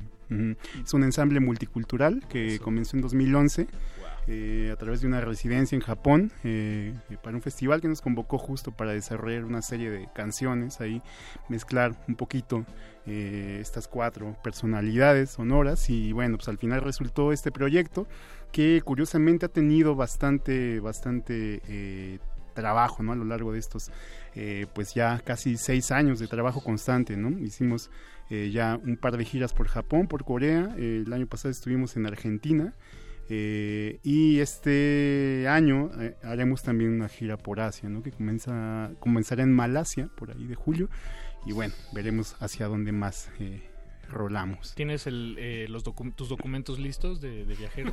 Eh, no, pero tiene tiempo de aquí a julio. Exacto. No, es que- que- que- ¿Qué se necesita para viajar a Malasia? No tengo idea. No, pues creo que eh, muchas ganas y Sí, no, claro, un claro. buen patrocinio. Y en este ensamble, tú estás en la guitarra, Fernando, está Juan Pablo Villa en la voz, con efectos. Sí. Y esto, eh, los tus compañeros de Corea y de Japón, ellos que tocan. Sí, Chang Chehyo es un percusionista, eh, eh, cantante. De, eh, él de- desarrolla un canto que se llama Pansori, que es una especie de canto ritual, narrativo, bastante antiguo de Corea. Y Sakaki Mango es también un, un músico muy particular. Él estudió kalimba, pianos de, de pulgar, y toda esta serie de instrumentos de lengüeta y percutida en Tanzania. Y además toca instrumentos eh, propios del lugar donde él nació, ¿no? Como el gotán, que es una especie de banjo, guitarra. ¿Es el que tiene de tres tre- cuerdas? De tres cuerdas, Exacto, de madera. eh, de eh, Kagoshima, ¿no? Eh, su lugar de origen. Y bueno, pues sí, es una instrumentación medio rara porque justo no, no hay una base con un bajo, pero digamos que sí hay un chorro de frecuencias eh, graves que todo el tiempo están ahí, ¿no? Ya sea por el beatbox de Juan Pablo, por la percusión de Chang, que pues bueno, es una especie de tambor con dos parches eh, de piel de perro. Eh, y- Ahora sí que guau. Bueno, pues... sí, por ahí yo soy el más eh, eh, convencional, digamos. eh, Con tu guitarra con mi guitarrita, que es una Baby Taylor que pues, he cargado desde hace años. Sí, no, claro. Oye, Fernando, y, y, por ejemplo, este, este festival, eh, perdón, dijiste que era festival. Sí, es un festival en Japón que se llama eh, Sukiyaki Meets the World y es un festival eh, con ya una audiencia bastante consolidada que dirige nuestro querido amigo Nicolás Rivalet y que es también nuestro manager, ¿no? Eh. Entonces, e- este festival les dice, él es de ahí viene la iniciativa de que estas eh, cuatro personalidades convergen en, en un Sí, proyecto. exacto. Eh, eh, y entonces entran ustedes a un cuarto, se conocen, este, dicen a Eh, ver qué pasa. Tuvimos una primera residencia en Japón, donde estuvimos ahí, ¿Cuánto sí, justamente, estuvi- estuvimos cerca de un mes compartiendo una casa tradicional, así, con tatami, comiendo en un pueblito ahí eh, que se llama Nanto, eh, eh, pues muy, muy eh, eh, famoso como varios pueblos de Japón por cultivar arroz. Eh, una comunidad muy muy cercana digamos al festival y compartiendo justo escenario eh, con gente ahí muy muy interesante no Eh, digo había proyectos de Argentina como Hugo Faturoso este Tigana Santana gente como Omar Mokhtar Bambino eh, banda muy admirable no Eh, sobre todo este contexto del world music no Y, Ujú. y, y qué... Estoy tratando de imaginarme cómo es una primera charla entre ustedes los, los Entre- intérpretes. entre Corea, Japón y México. Sí, digo, digo más, y, y deja tú por, por las barreras que puede haberlas o no este, Claro. del lenguaje, pero es decir, ustedes tienen una tarea, ¿no? Este, sacarse, perdónenme que lo diga Sí, así, sí. pero sacarse algo de la manga Claro. para propósitos Claro. del festival. Entonces, pues tampoco pueden llegar a, a platicar, o sea, tiene que haber una estructura, Sí, ¿no? exacto. Este, ¿cómo, cómo, para ti, cómo fue ese proceso? Pues ¿Qué fue una experiencia bien fuerte, porque, porque justo la primera vez que fui no tenía un dominio tampoco este, muy óptimo de- de- del inglés, que fue el lenguaje que compartíamos todos.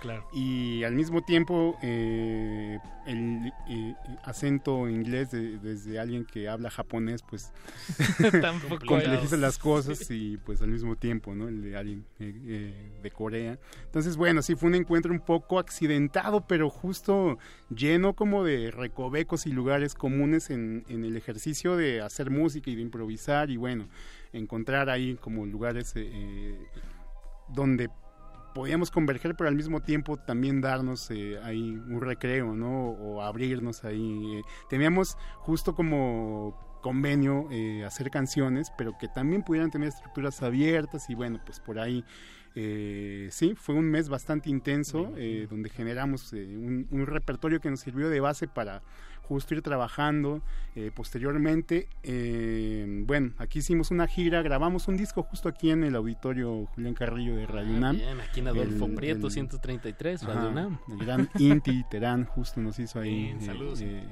el, el paro de, de- de- de echarnos la mano con, con la grabación y bueno, eh, surgió este material que se llama La cola del dragón, que bueno, pues justo es nuestro, nuestro primer material de estudio. ¿Y ¿Se, se Eh, puede conseguir en algún lado o está me parece que se terminó el tiraje Sí, ya. Ajá. Hicimos mil discos y, y- Sí, ya se repartieron. eh, principalmente se, se distribuyó en Japón. Hay algunas copias disponibles todavía aquí en México con, con Juan Pablo Villa y conmigo. Por si alguien eh, eh, siente curiosidad, pues bueno, puede escribirnos y por ahí. podemos negociar. Eh, eh, Pues Fernando, escuchemos más. ¿no? Escuchemos más y digo, no sin antes lanzar este dato que me parece increíble. Eh, nos decías, Fernando, que la- el tema que escuchamos anteriormente, Amagiki, eh, es una palabra inventada en japonés. Sí, eh, hay una tendencia rara dentro del proyecto que justo es hacer canciones con lenguajes inventados. no, en realidad creo que han sido dos o tres canciones así, pero bueno, es curioso porque justo son las dos que seleccioné para hoy. Esta primera, Magiki, es una, una composición de Sakaki Mango que justo abordamos eh, para el ensamble. eh, de esta manera, eh, con percusión vocal, efectos, y todo esto que escucharon. Y esta que viene es una canción más, digamos, folk, que se llama Mella da Shonta, de Juan Pablo Villa, que, bueno, pues justo trataba de evocar, ¿no? Este espíritu como no sé, eh, nos influencia mucho Laza de Cela, por ejemplo, ¿no? Y, y este Mm, tipo de, de- ok. de- de compositores. Y bueno, pues eh, está inspirada justo en un, eh, una, una suerte de lenguajes com- combinados y, y, bueno, mejor escuchemos. Eso, escuchemos. Bien, pues qué mejor. Sigan en sintonía, están escuchando. Cultivo de Hercios.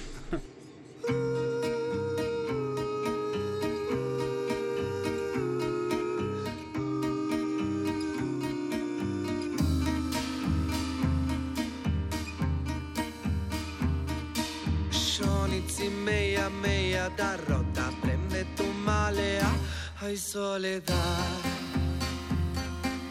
Intruma scena che c'ha da ora Intruma shantezze cagna scita Intruma scena meia da shotta prende tu malea ai soledad Intruma scena plasticittora Intruma shantezze cagna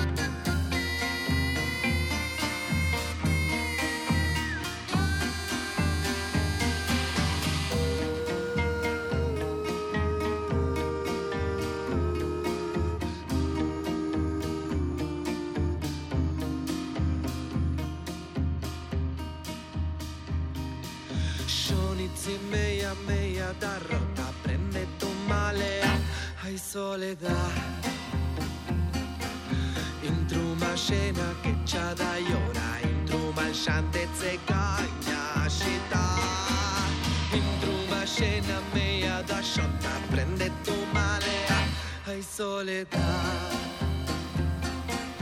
Intruma scena plasticittora Intruma shantezze cagna scita Una y otra vez y otra vez más Te has de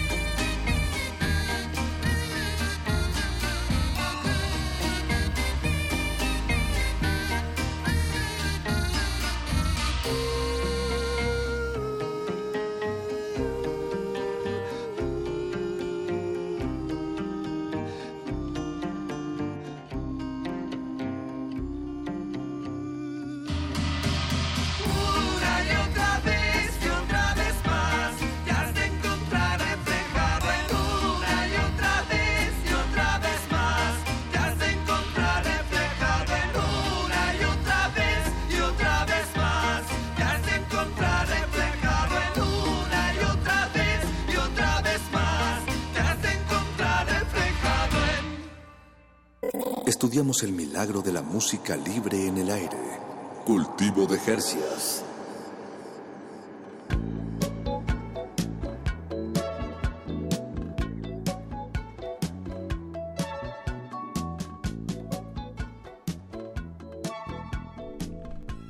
Acabamos de escuchar Meia Dashonte de 4 Minimal, un cuarteto internacional con dos músicos mexicanos, eh, un coreano, un japonés.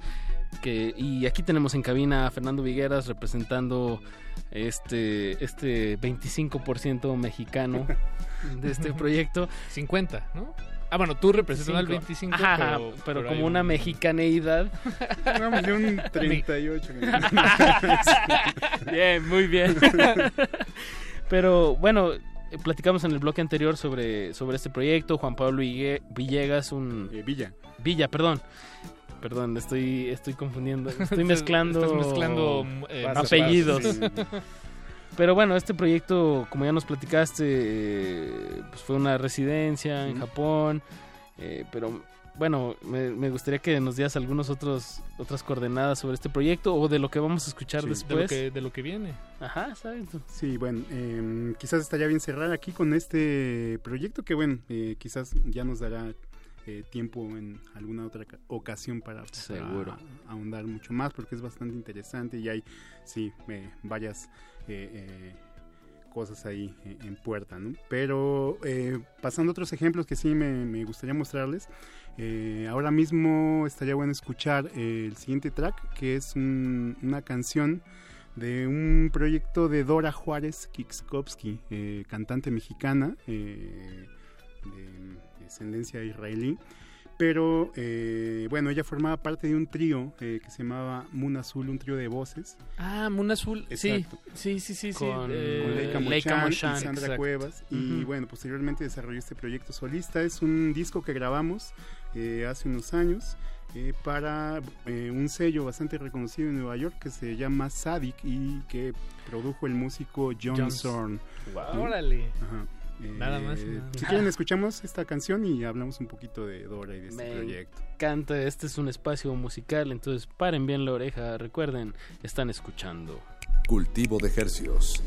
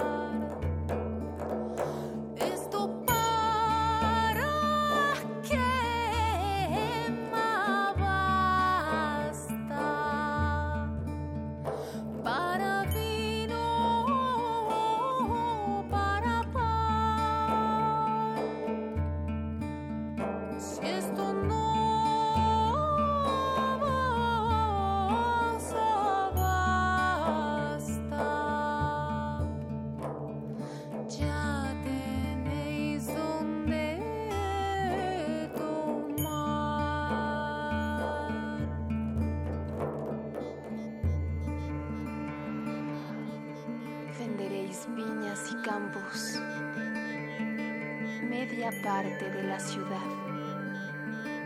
Vos esperaréis a las siete, y si no a las ocho vos casáis. Tomaréis un mancebico que parezca tal y cual, que vista las mías ropas sin sudar y sin manchar. Pasó el tiempo, ventana que daba a la mar. Ella esperaba el amor que en una nave habría de llegar. Vio un día venir nave chica andando en alta mar y así se acercó al capitán para que dijera la verdad. ¿Has visto a mi mancebico? A mi mancebico caronal. Ya lo vi a vostro mancebico, aquellos campos, con el cielo por cubierta. Tres puñaladas tenía en el pecho. Por la una entraba el aire, por la otra entraba el sol, y por la más chica de ellas entraba y salía la luna. Porque lloras,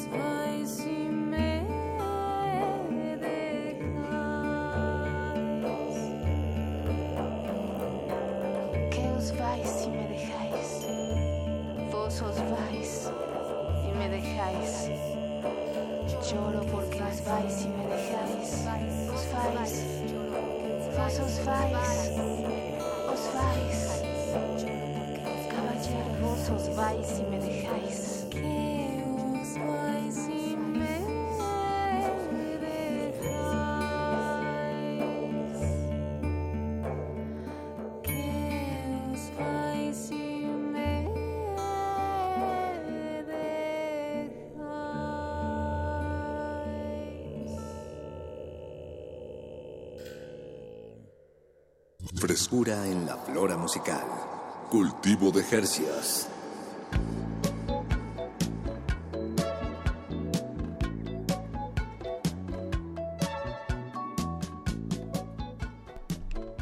Estamos en vivo en Cultivo de Hercios.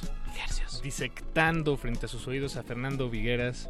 Eh, pues como ya lo presentamos al inicio de este programa, compositor, músico, Artista eh, sonoro. artista sonoro, eres una persona que este, pues, con mucha curiosidad sobre lo que sucede cuando la música nos pega en la cara. básicamente.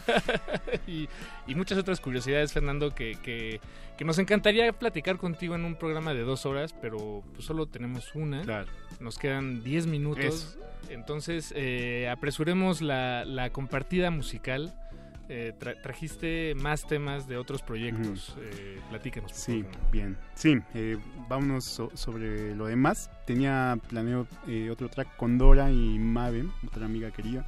Eh, pero creo que, eh, dadas las condiciones eh, estrechas del tiempo, vámonos directo con un track eh, de un proyecto reciente que tiene que ver con instalaciones sonoras. Eh, bueno, es una serie de instalaciones sonoras eh, intervenidas con dispositivos electromecánicos que se llama Traslaciones. Trata un poco sobre extender, digamos, mis técnicas eh, eh, como improvisador hacia un ámbito mucho más amplio y jugar un poco con el espacio, ¿no? Esta es una intervención, esto que vamos a escuchar es una intervención de una amiga querida de Guadalajara que se llama Valentina González, eh, cantante tremenda, una voz eh, eh, de verdad eh, entrañable. Y bueno, tuve la suerte de, que ella estuviera por acá justo cuando montamos esta segunda instalación eh, que consiste en una estructura, es una especie de móvil con cuatro láminas que percuten eh, una especie de motorcitos vibradores. Y que generan, en vez de un pulso constante, una frecuencia que se puede afinar, ¿no? Que ya la estamos empezando a escu- a escuchar de Eh, fondo. Sí, esa es la segunda instalación y junto con eso eh, estaba también la primera instalación que era una eh, especie de red de instrumentos de cuerda intervenidos con ventiladores, ¿no? Eh, que generan un, un- un continuo, ¿no? Un De- incesante- de, voces. Ajá, exacto. eh, que bueno. Creo Bien. que será mejor escuchar porque ya está ahí Valentina cantando, ¿no? Vámonos. Escuchemos. Traslaciones 1, activación de Valentina González.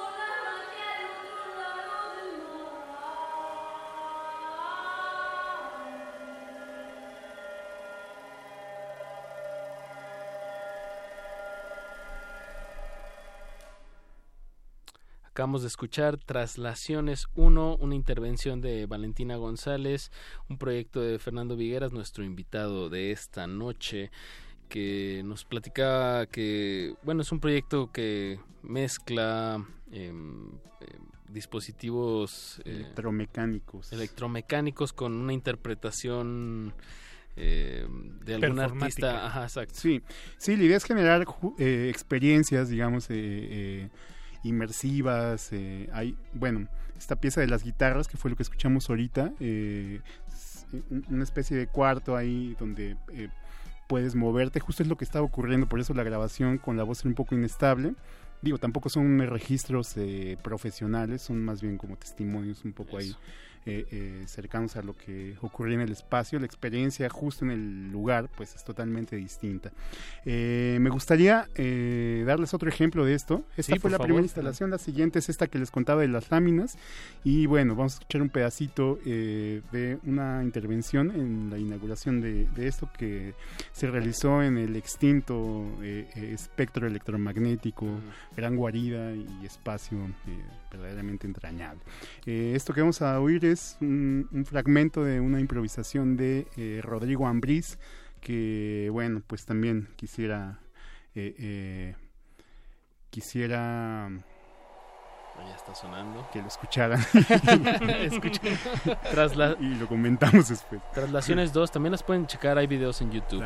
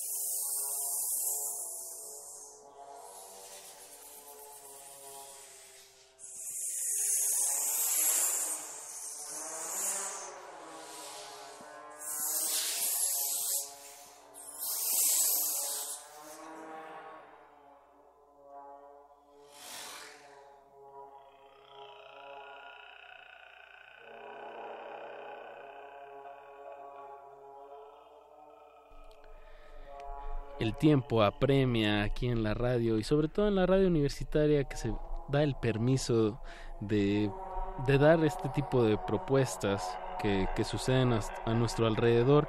Y en esta ocasión estamos escuchando proyectos de Fernando Vigueras. Este es el caso de Translas- Traslaciones 2, una intervención con Rodrigo Ambrís que hemos tenido el gusto de entrevistar. Fue, fue nuestro penúltimo invitado el año pasado, en 2017, aquí en Cultivo de Ejercios. Con el Y proyecto esperamos, SIC. Con el proyecto SIC, y esperamos tenerlos de vuelta, porque la verdad la charla eh, estuvo sabrosa y se quedó a medias. Pero bueno. Un gran improvisador para, y de la voz. Exacto, y para que esta charla que, que tenemos en este momento no se quede a medias, Fernando, me adelanto para agradecerte que te hayas venido a dar la vuelta a compartir la, ustedes, la sí. música de entrada y que, que se repita, sin duda. Gracias, Fernando, tremendo espacio, eh, chido por la invitación Gracias, y eh, vámonos con un, un último track que no quisiera eh, dejar pasar. Esto que vamos a escuchar es una intervención muy, muy afortunada de eh, mi gran amigo Isaac Montijo, quien eh, puedo decir que me ha devuelto la fe en la música. Wow. Recomiendo, recomiendo ampliamente ¿no? que, que- que lo escuchen. Es, es un chavo ahí muy, muy, muy talentoso. Vamos a escuchar una canción eh, que tiene un aire cardenche, ¿no? Es una, una canción suya y que justo eh, vamos a oírla. Eso. Nos vemos Eso. pronto. Gracias. Gracias, Fernando. Cualquier proyecto, aquí está este espacio. Se despiden de estos micrófonos Apache o Raspi. Paco de Pablo y quédense en sintonía. Fernando Vigueras, muchas Gracias. gracias. Súbanle, súbanle, súbanle. Gracias por escuchar La Resistencia Modulada hasta las 11 de la noche. Bye.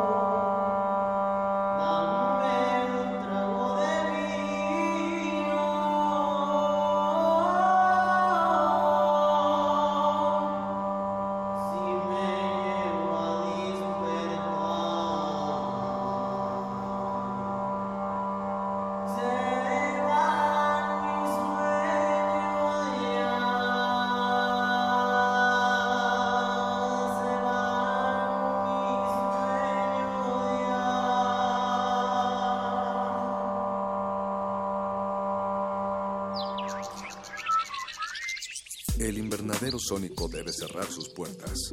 Un procedimiento de rutina. Respira. Vuelve. Cultivo de hercios.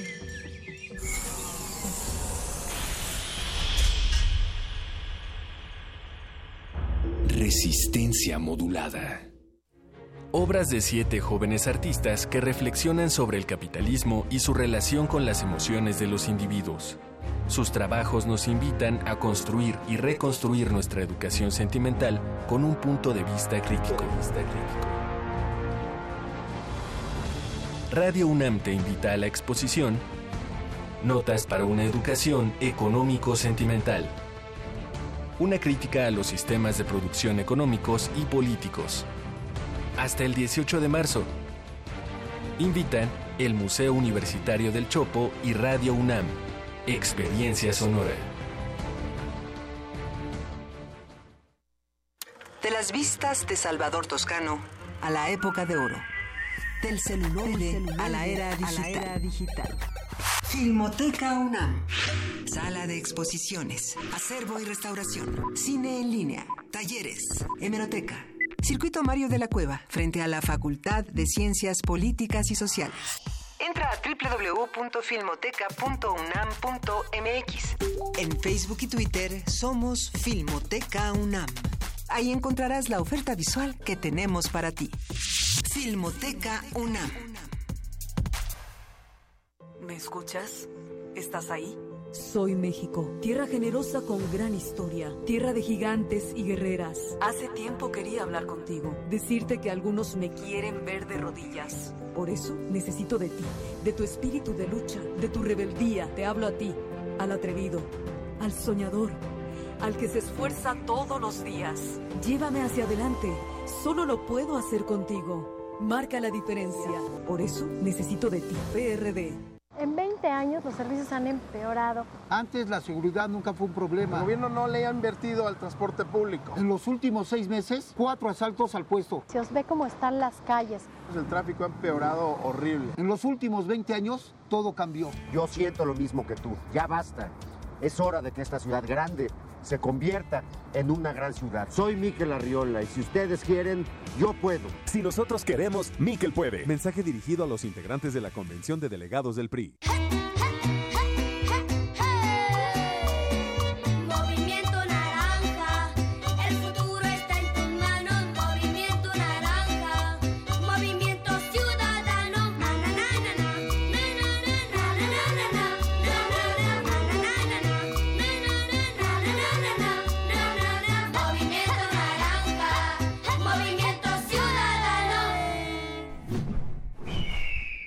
Movimiento Ciudadano. En el año 420 a.C., un hombre pasaba horas tratando de resolver los enigmas orgánicos del ser humano. Hoy, gracias a él, lo último sobre investigación y salud llegará a tus oídos. Hipócrates 2.0. Investigación y vanguardia en salud. Escucha esta serie coproducida por el Programa Universitario de Investigación en Salud y Radio UNAM todos los martes a las 18 horas por el 96.1 de FM. Radio UNAM, Experiencia Sonora.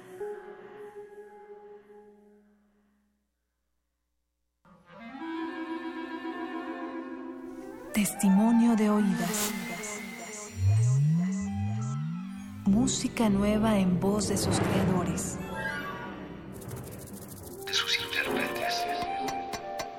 Un autorretrato sonoro de la música de hoy. Escúchanos por el 96.1 de FM los martes y jueves a la 1 a.m. o en su retransmisión los sábados y domingos también a la 1 a.m.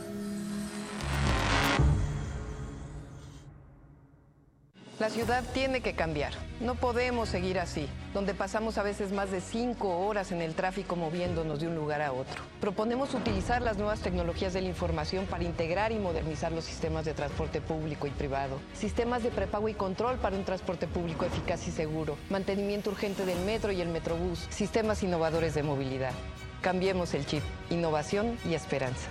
Claudia Sheinbaum, precandidata a jefa de gobierno de la Ciudad de México. Propaganda dirigida a simpatizantes y militantes de Morena. Durante años hemos trabajado en proteger el medio ambiente y lograr nuestras propuestas. Entendimos que protegiendo solo el medio ambiente, la otra mitad, la de tus necesidades básicas como tu economía y seguridad, requieren de mayor atención y mejores resultados. Soy José Antonio Amid, precandidato del Partido Verde a la presidencia. Soy un ciudadano sin militancia política y un servidor público con experiencia. Militantes verdes, apóyenme en la votación interna y cuidemos juntos el ambiente entero de nuestro país. Partido Verde, dirigido a los tres tipos de afiliados del Partido Verde Ecologista de México e integrantes de su Consejo Político Nacional. Se equivocan los que piensan que con discursos mueven a México. Los que movemos a México somos los ciudadanos, los que sabemos que el esfuerzo es el mejor homenaje para los nuestros, los que llevamos a México en el rostro con orgullo. Hemos ido ganando fuerzas, tomando terreno. Nuestra participación es la solución. Atreverse el progreso, nuestra decisión. Estamos listos, estamos haciendo la diferencia. El cambio es tuyo, es contigo. Atrévete. PRD. Resistencia modulada. Este espacio se llena con la personalidad de cada quien. Este espacio suena igual que el pasado y las aficiones de una persona. Aquí los individuos entran a descomponerse en las partículas musicales que los conforman. Playlist. Conciertos unipersonales de amplio formato.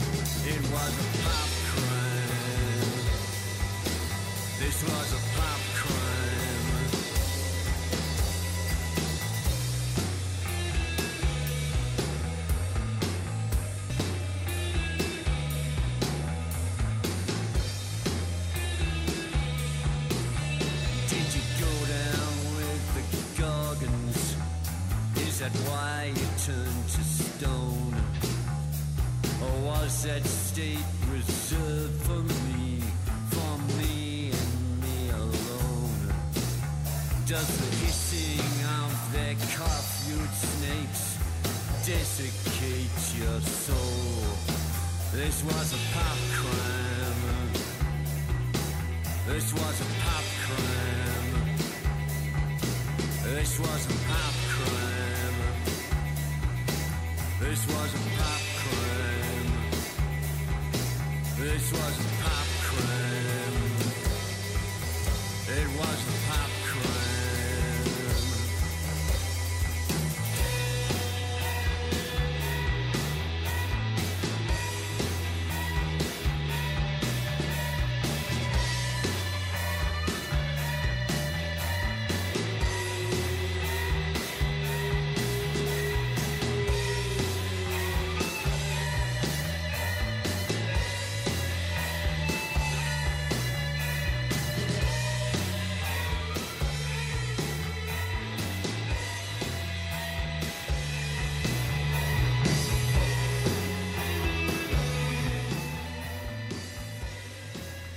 una ciudad donde se sacan términos como genocidio cultural, eh, abrimos esta noche de playlisto, este lunes, lunes 15 de enero, quincena, eh, con Pop Crimes de Roland Howard, una selección de uno de nuestros dos invitados que vienen esta noche a comandar la selección musical de resistencia modulada a través del 96.1 de FM y en línea por resistenciamodulada.com.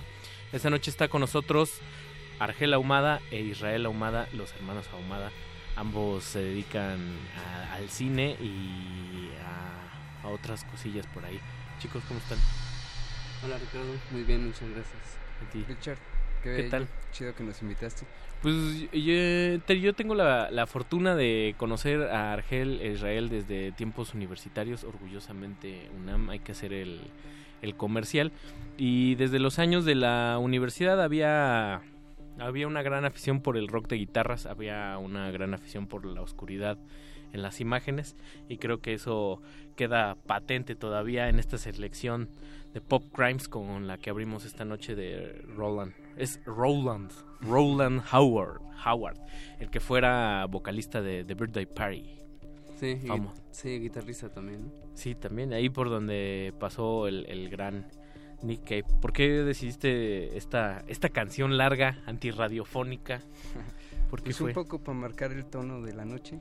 Ahí nomás, ¿no? Y pues nada, primero saludarte otra vez, mi Richard, porque tienes razón, nos conocemos desde la huelga. de los años de la huelga ya. Sí, y está bien chido que nos hayas invitado porque yo tengo que decir que soy melómano, me encanta la música, pero creo que si con alguien aprendí mucho y compartí mucha música toda mi adolescencia y gran parte de mi vida pues fue contigo. El con mi honor, hermano. el honor, el honor, Y el mucho. Alvarito que igual nos está oyendo. Muchas gracias. Pues para quienes nos estén sintonizando y no conozcan su trabajo, ustedes son egresados de, de la FES Aragón, eh, de la carrera de comunicación y también estudiaron cine en el CCC, si no me equivoco. Sí. ¿Qué, qué estu- qué estudiaron cada uno? Porque luego cuando alguien dice, es que yo estudié cine, pues así como en abstracto, siendo que tiene muchas, muchas vetas, ¿no? Sí, pues el CCC tiene la licenciatura y son dos especialidades en el en la carrera de realización, es cinefotografía y dirección. Yo estudié cinefotografía, Israel estudió dirección. Y tras su paso por la escuela han ido poniendo, digamos, piedra sobre piedra eh, a través de cortometrajes, han, han colaborado en, en otras en otras producciones. Y digo, o huelga decir que, que la carrera de cine y sobre todo la producción cinematográfica una vez que acaba la escuela pues es por demás pues casi una labor imposible, ¿no? Sobre todo en el país de los taquillazos y de los monopolios y de las... O sea, con, con los millones de, de personas que hay en la ciudad, el espacio dedicado al cine de autor, al cortometraje, al documental mexicano, pues es extremadamente reducidos. ¿Ustedes han cambiado su percepción de, de hacer cine desde, desde que empezaron? ¿Ahora lo ven distinto? Eh, ¿Se aventarían a hacer una, una, una producción diferente a como la imaginaban en un inicio? ¿Cómo, cómo es su perspectiva ahora? Soy, soy un artista y yo solo hago, ya saben, cosas este, personales. ¿Cómo, ¿Cómo es esa onda? Pues mm, bueno, pues yo creo que tiene que ver con una cuestión sí personal, obviamente. Enfrentarte, como dices, a digamos la realidad, ¿no? Porque uno viene de otros contextos que no son el cine, también uno desconoce cómo funciona el cine hasta que lo estudias y, te adentras un poco en él. Y sí, tienes toda la razón, en realidad pues vivimos en un sistema que de alguna forma eh, marca tendencias y eh, pues siempre está como la búsqueda comercial o lo mainstream. Y pareciera que si no entras en ese lado, las oportunidades son complicadas, pero yo la verdad es que eh, pues tengo un espíritu subversivo, ¿no? Rebelde, pues. Y eso, y eso se nota también en, la, en las producciones. Hay, hay lo que los gringos llamarían como outsiders todo el tiempo, ¿no? Son, este, hay personajes oscuros, hay personajes sórdidos, hay, hay crueldad, hay marginalidad, porque ¿por qué el interés de, estar retratando ese, lado de, pues, de México en especial? Pues de alguna forma porque es el entorno del que nosotros venimos también. Somos eh, originarios de Catepec y... Catepec Rules. Puro Catepec. Puro Catepop. Y de alguna manera pues... Um, considero que somos personas de convicciones y de alguna manera pues sí, es, venimos como... Eh, a mí esto comentas, lejos de ponerme en duda o hacerme pensar en que quizá tenga que hacer un cine mucho más comercial, eh, al contrario un poco me, me motiva a continuar en esta búsqueda, como dices, del outsider y de retratar eh, pues realidades que son soslayadas normalmente por lo mainstream. Y nada, yo creo que es posible mantenerse ahí. Yo no busco fama ni dinero. ¿no? Entonces, ¿Tú sí buscas fama o dinero? No, tampoco. o sea, también coincido, pues, somos personas de convicciones en, algún sentido y también pues, esta naturaleza rebelde, como dice Israel, te obliga o, te, o sientes el compromiso de, de no perder la línea, pues.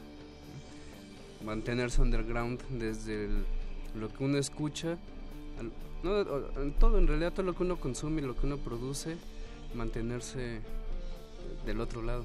Y qué mejor que siga viendo obras que causan ámpula, que se, resultan incómodas para, para el ojo de, las demás personas. Pues vamos a poner parte de la selección musical que también levanta bastante ámpula. Esta la escogiste, Argel, eh, se llama My World is Empty.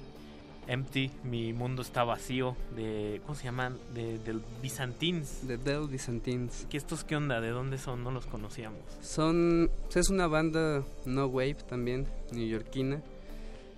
Este, son cuatro integrantes. La verdad desconozco el nombre de, de, los tres, pero quien lidera la banda, quien la formó es Jim Jarmusch. Y en vivo en algunos conciertos compartían escenario con John Lurie. Además el de los Lounge Lizards, ¿no? Exacto. Que salió, que ha salido también este, en de, películas de Jarmusch. Sí, ha hecho soundtracks de Jarmusch. Eso que son... tiene un alter ego, ¿no? El Marvin Pontiac. Marvin, que es este un blusero ahí escondido, muy raro. Un personaje bastante interesante, John Lurie. También si pueden síganlo en, en Twitter, se la pasa despotricando contra Trump de una forma muy divertida y compartiendo sus, sus cuadros. Y luego vamos a, a, a amarrar con, se llama Tank One, Tank One, y una canción que se llama Soy. Esta la escogiste tú, Israel. Vamos en, bloque con ellas y platicamos regresando qué les parece. Síganos en redes sociales. En Twitter estamos como arroba Rmodulada. Eh, misivas de amor a nuestros invitados, este, mentadas y links, solicitudes de links. Ahí en, en, Twitter con el hashtag Playlisto. Y Resistencia Modulada en Facebook. Esto es Playlisto, no se esperen.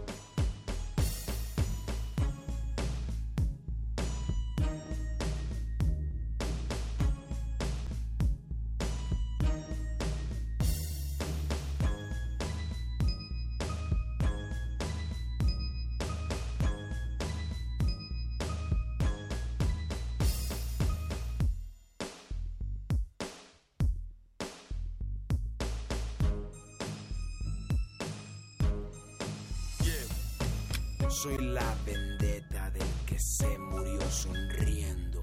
Oigo, veo, callo y aplico mis movimientos. Hay tres cruces y una cara en un mural. Hoy derramaré cerveza en memoria a algún carnal. Yo soy el grito del mudo que corría.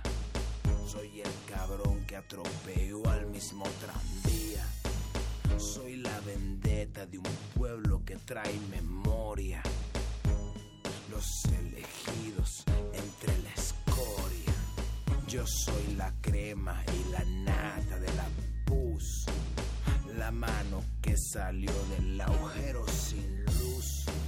Soy el camino al barranco directito.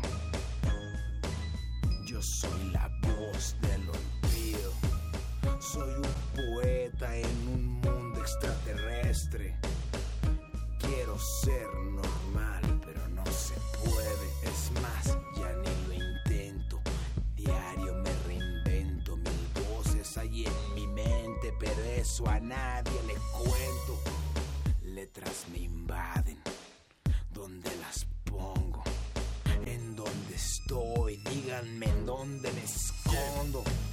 Hablo el lenguaje que solo entienden los locos y encontré la oscuridad cuando me prendí de un foco. Mi última victoria era de medio litro. ¿Entiendes de lo que hablo? ¿Comprendes mi amigo? Esto es el viejo este en el 2016. Los vaqueros traen pistola y usan un jersey de base. Veo zombies caminando por la ciudad. Muchos pidiendo ayuda, pero sus gritos no son escuchados. Paisajes verdes de hombres siendo masacrados. Veo vías del tren y alrededor cuerpos colgados. Y no estoy exagerando, tan solo voltea a un lado. Oigo consejos ni no hago caso. Porque me quieren enviciar hacia el fracaso. Esa vocecita que me dice que lo haga, que regrese al mismo mundo, al inframundo, vida vaga. El que la hace siempre la paga. Nadie se va limpio, a todos la tierra nos traga. Polvo somos en eso nos convertiremos entre las sonrisas en las mentes. No sabemos que se encuentran. Malditas no confíes en las mujeres bonitas. El ayer ya pasó. Yo vivo solo por ahorita. Y mientras que el arquitecto lo permita una cascada de ideas que hipnotizan almas feas, carne podrida. Cuervos me rodean, sopilotes van siguiendo mi camino a la odisea. Soy un profeta descontinuado. Soy un artista mal remunerado.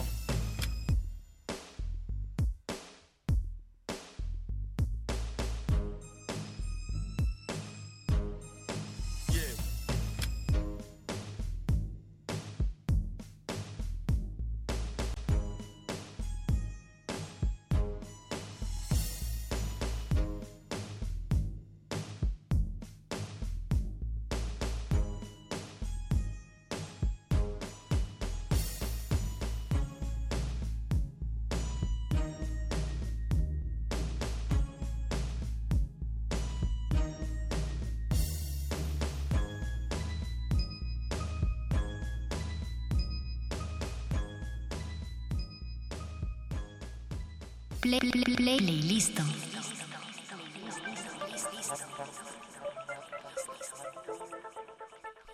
Y estamos de vuelta aquí en Playlisto a través de Resistencia Modulada por Radio UNAM con dos jóvenes universitarios, ya no tan jóvenes, ya no tan universitarios, pero siempre queda ahí, como ellos habían dicho en el bloque anterior, la convicción. Escuchamos My World is Empty de, de Byzantines.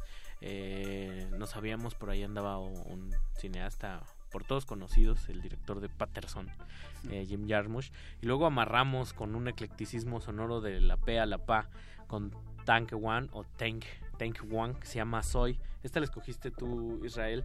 Eh, ¿por, qué, por, por qué poner el desorden con, con la línea musical que traíamos? Tanqueoni.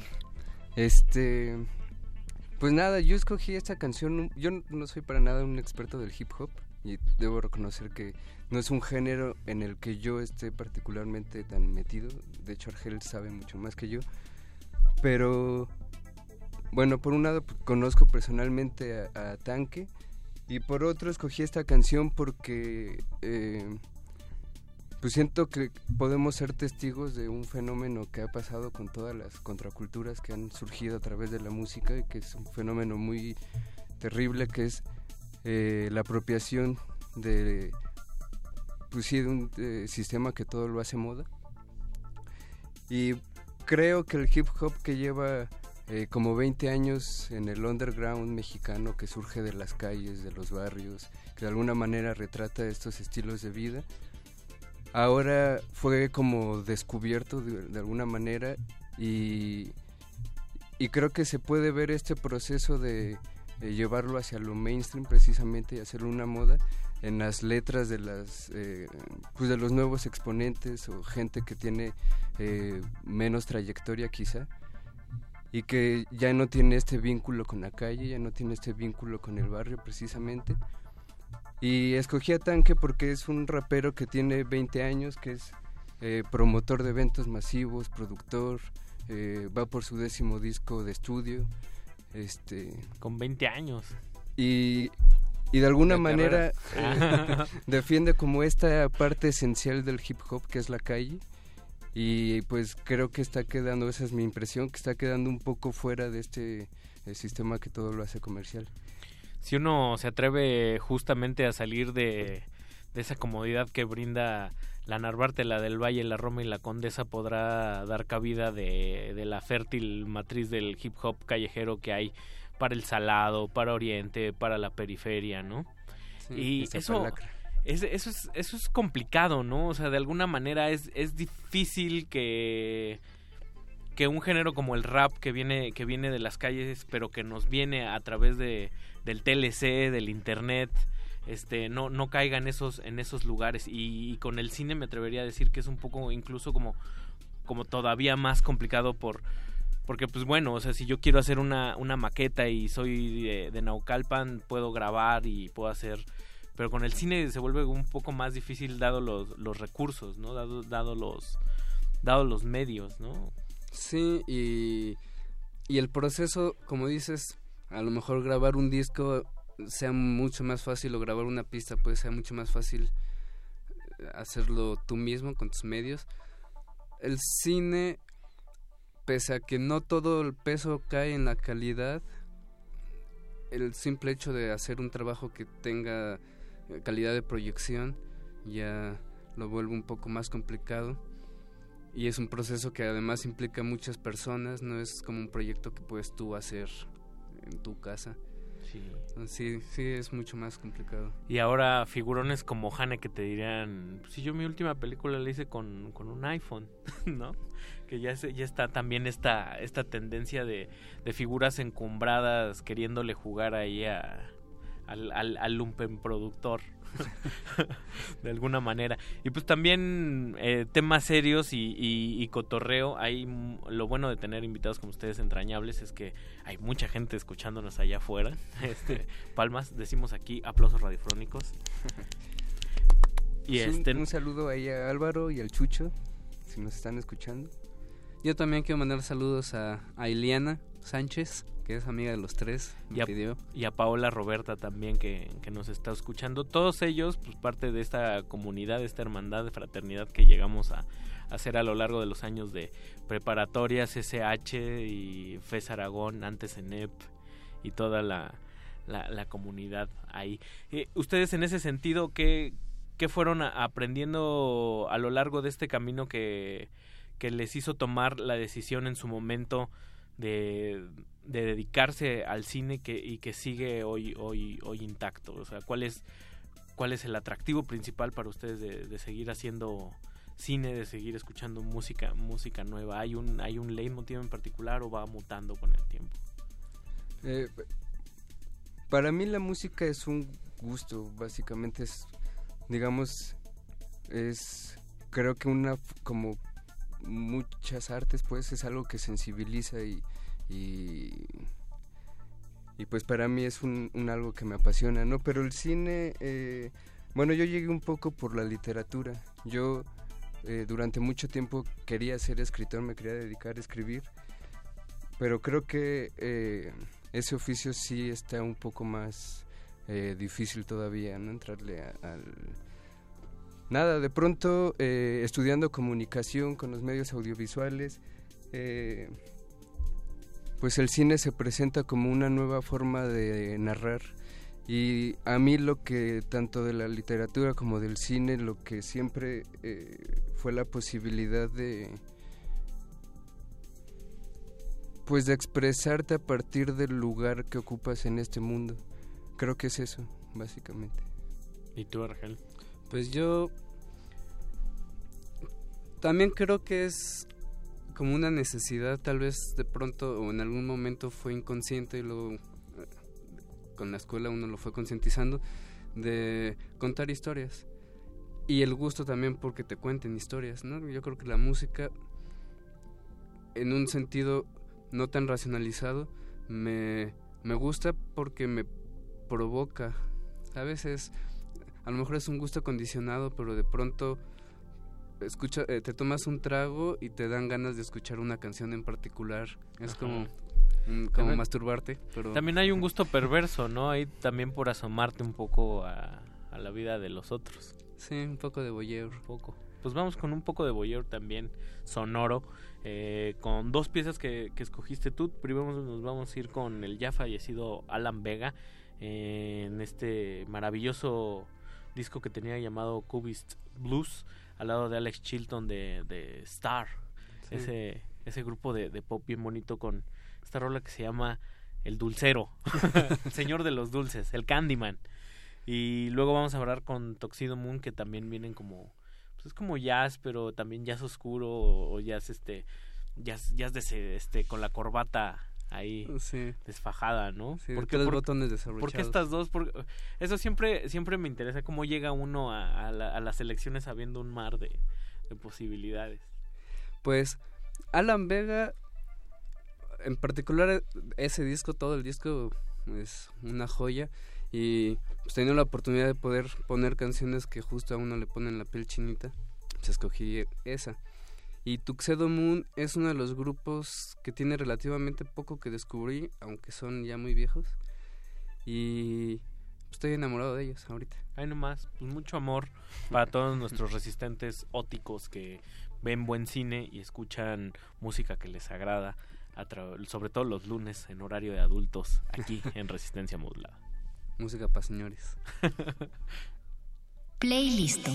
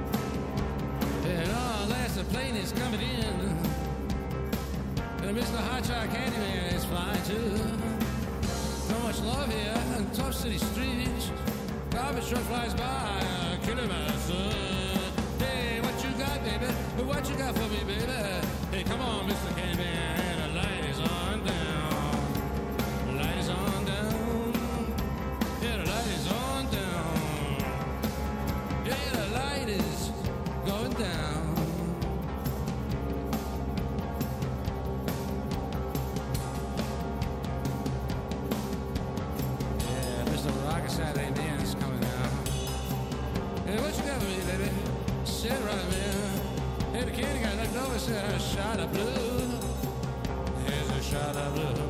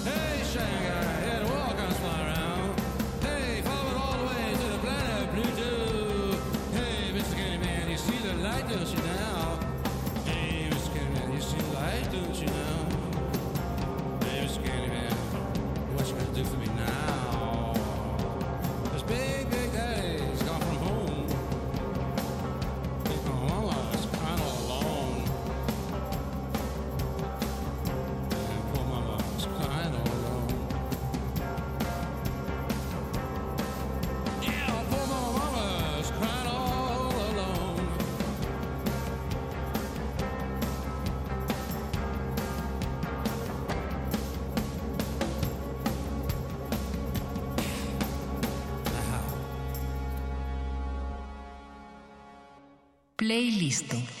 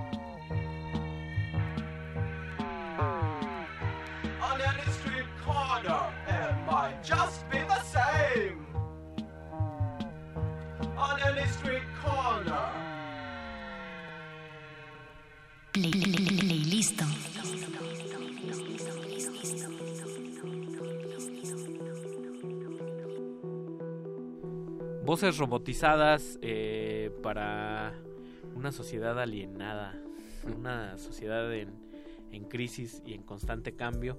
Eh, es parte de la selección que traen esta noche Argel e Israel Ahumada, eh, dos eh, valiosos elementos que se dedican al, al cine y que de vez en cuando pues, se, se vienen acá en la noche a, a cotorrear con la, con la resistencia, con la pandilla.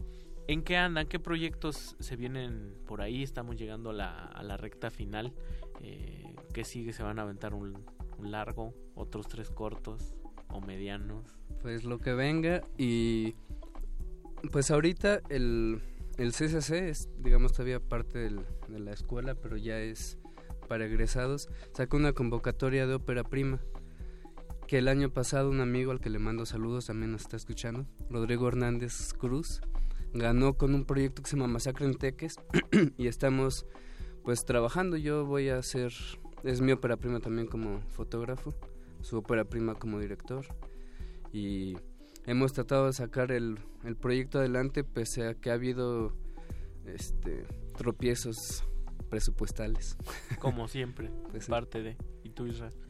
Yo pues eh, estoy trabajando en unas líneas argumentales para desarrollar un proyecto de ópera prima, pero sí estoy en una etapa inicial y, y pues nada, eh, simultáneamente en, en- en- en las dos, ¿no? Como bajando ideas y cosas así y persiguiendo la chuleta. ¿no? Ahí Para nomás, también hay que comer en tus contrataciones, arroba R Sí, modulada. sí. Y ya para, para, para finalizar, eh, en este último bloque eh, decíamos que, que estábamos viviendo fuera del, del aire, estábamos platicando temas este pues así escabrosos, peliagudos sobre las tendencias de los cambios de opinión, sobre las crisis sociales, sobre las crisis políticas, eh, una sociedad en constante cambio y el cine no está exento de, de eso, ¿no? O sea, ah, venimos de Almodóvar haciendo la de jamón, que si la pantalla grande, la pantalla chica, hay... Yo, yo recuerdo que en algún momento en la universidad cuando, cuando asistía a clases con ustedes, este, había maestros que decían que el cine ya había desbancado por completo a, escritores como Alan Poe en la, en la manera de, de narrar, pero ahora nos enfrentamos a las series o, o el otro día me encontré con un cuate que decía que él ya no podía ver algo en el cine más de dos horas porque estaba, sentía que estaba desperdiciando su tiempo porque de esas dos horas podría atascarse de muchas cosas en internet, ¿no? Y, y en general los contenidos se han ido compactando, las series, los capítulos son de 20 minutos, cada vez la, la cosa es más fugaz y las narrativas se dislocan una vez más, o sea, ya no hay esta estructura de principio, o sea, e- está Sí, como difum- aristotélica, ¿no? di- difuminándose. ¿Ustedes cómo, cómo, perciben ese, ese, camino, esa, esa, esa brecha que, que- que tenemos por delante sobre las narrativas principalmente? Pues yo creo que ahora más que nunca es obligación de, de aquel que tenga un discurso por expresar eh, a través de cualquier medio, hacerlo con responsabilidad, con ética y no olvidar que el ser humano no es un producto de consumo ni es solamente un consumidor, somos algo mucho más profundo y creo que las plataformas que expresan quienes somos podrían deberían ser más bien mucho más responsables y no olvidar ese aspecto que nosotros no somos un signo de pesos No hay nada más. Coincido totalmente. Este, y por lo mismo, de hecho, creo que el cine, aunque alguna gente muy respetable ha augurado ya su fin, su muerte, yo creo que finalmente es un arte joven y precisamente por esa necesidad que dice Argel de tener algo que hable más eh, sobre nosotros. No veo... eh, y precisamente estas brechas que dices que el cine va como abriéndose hacia experimentaciones y todo, yo creo que es un arte que todavía tiene mucho por eh, descubrir, evolucionar. Cada eh, director pues está en búsquedas distintas, entonces yo creo que hay un camino largo todavía. Y fíjate que yo no veo, por ejemplo, o sea, no menosprecio las series por el por ser una serie. Creo que también es un eh, como que es otro otra manera de contar y pues supongo, o sea, eh, siempre y cuando sea un esté bien escrita. Esa onda de contar historias sigue estando en la música, en las artes plásticas, todavía sigue permeando ahí en, Sí, en todas las aristas, ¿no? Parece que es lo único que no va a cambiar, cambian los medios, pero no en esencia, pues. El medio es el masaje nada más, como decían por ahí. Y pues nos queda cine para rato y resistencia para rato. Chicos, yo quiero despedirme, fue muy breve. Y esta es su casa cuando quieran volver a, a venir, nada más que no sea mañana. por favor. Argel, Israel, muchas gracias por venir. No, muchas gracias por invitarnos y sí, yo a mí me encanta venir y cotorrear y poner música. A nosotros también, se echarla a gusto con ustedes siempre. Muchas gracias. Se despide del micrófono Ricardo Pineda, su servidor, y de aquel lado del cristal, Andrés Ramírez en la operación técnica y Eduardo Luis en la, producción, el cha cha cha cha chamo de oro. Nos vamos a despedir con dos piezas, espero nos dé tiempo. Eh, con For- Nos comentan que va a ser solo una por completo. Vamos a dejar fuera, pero hay que mencionarla. John Coltrane Stereo Blues de The Dream Syndicate, Syndicate. El sindicato del sueño. Pero nos vamos a despedir con Comfort to the Rhythm de Material. Buenas noches. Playlist.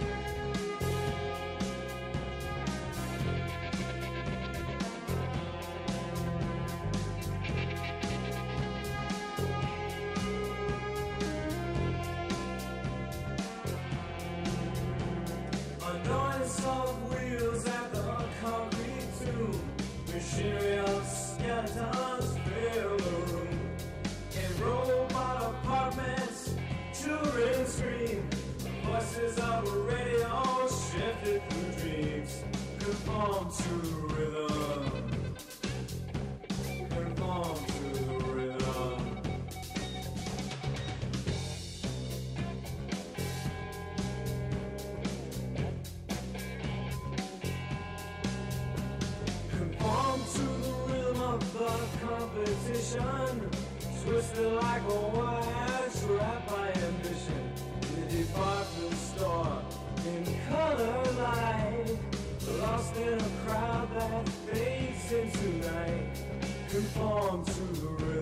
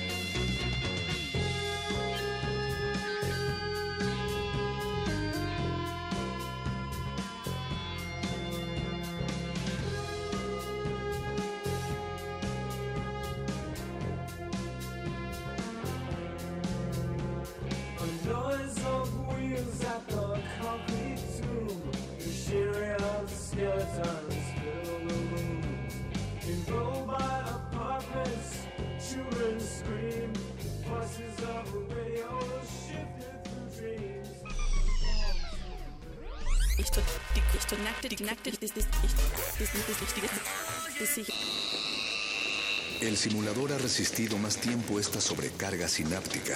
Necesitamos evacuarlo mientras se enfría. Play listo.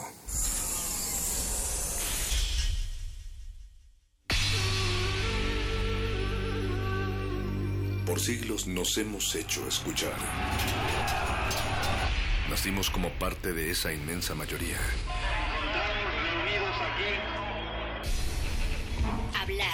Escuchar. debatir, proponer, cuestionar. Está en nuestra naturaleza. instrumentos de conciencia de nuestro pueblo.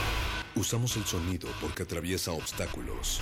Muros, fronteras. Nosotros somos la resistencia.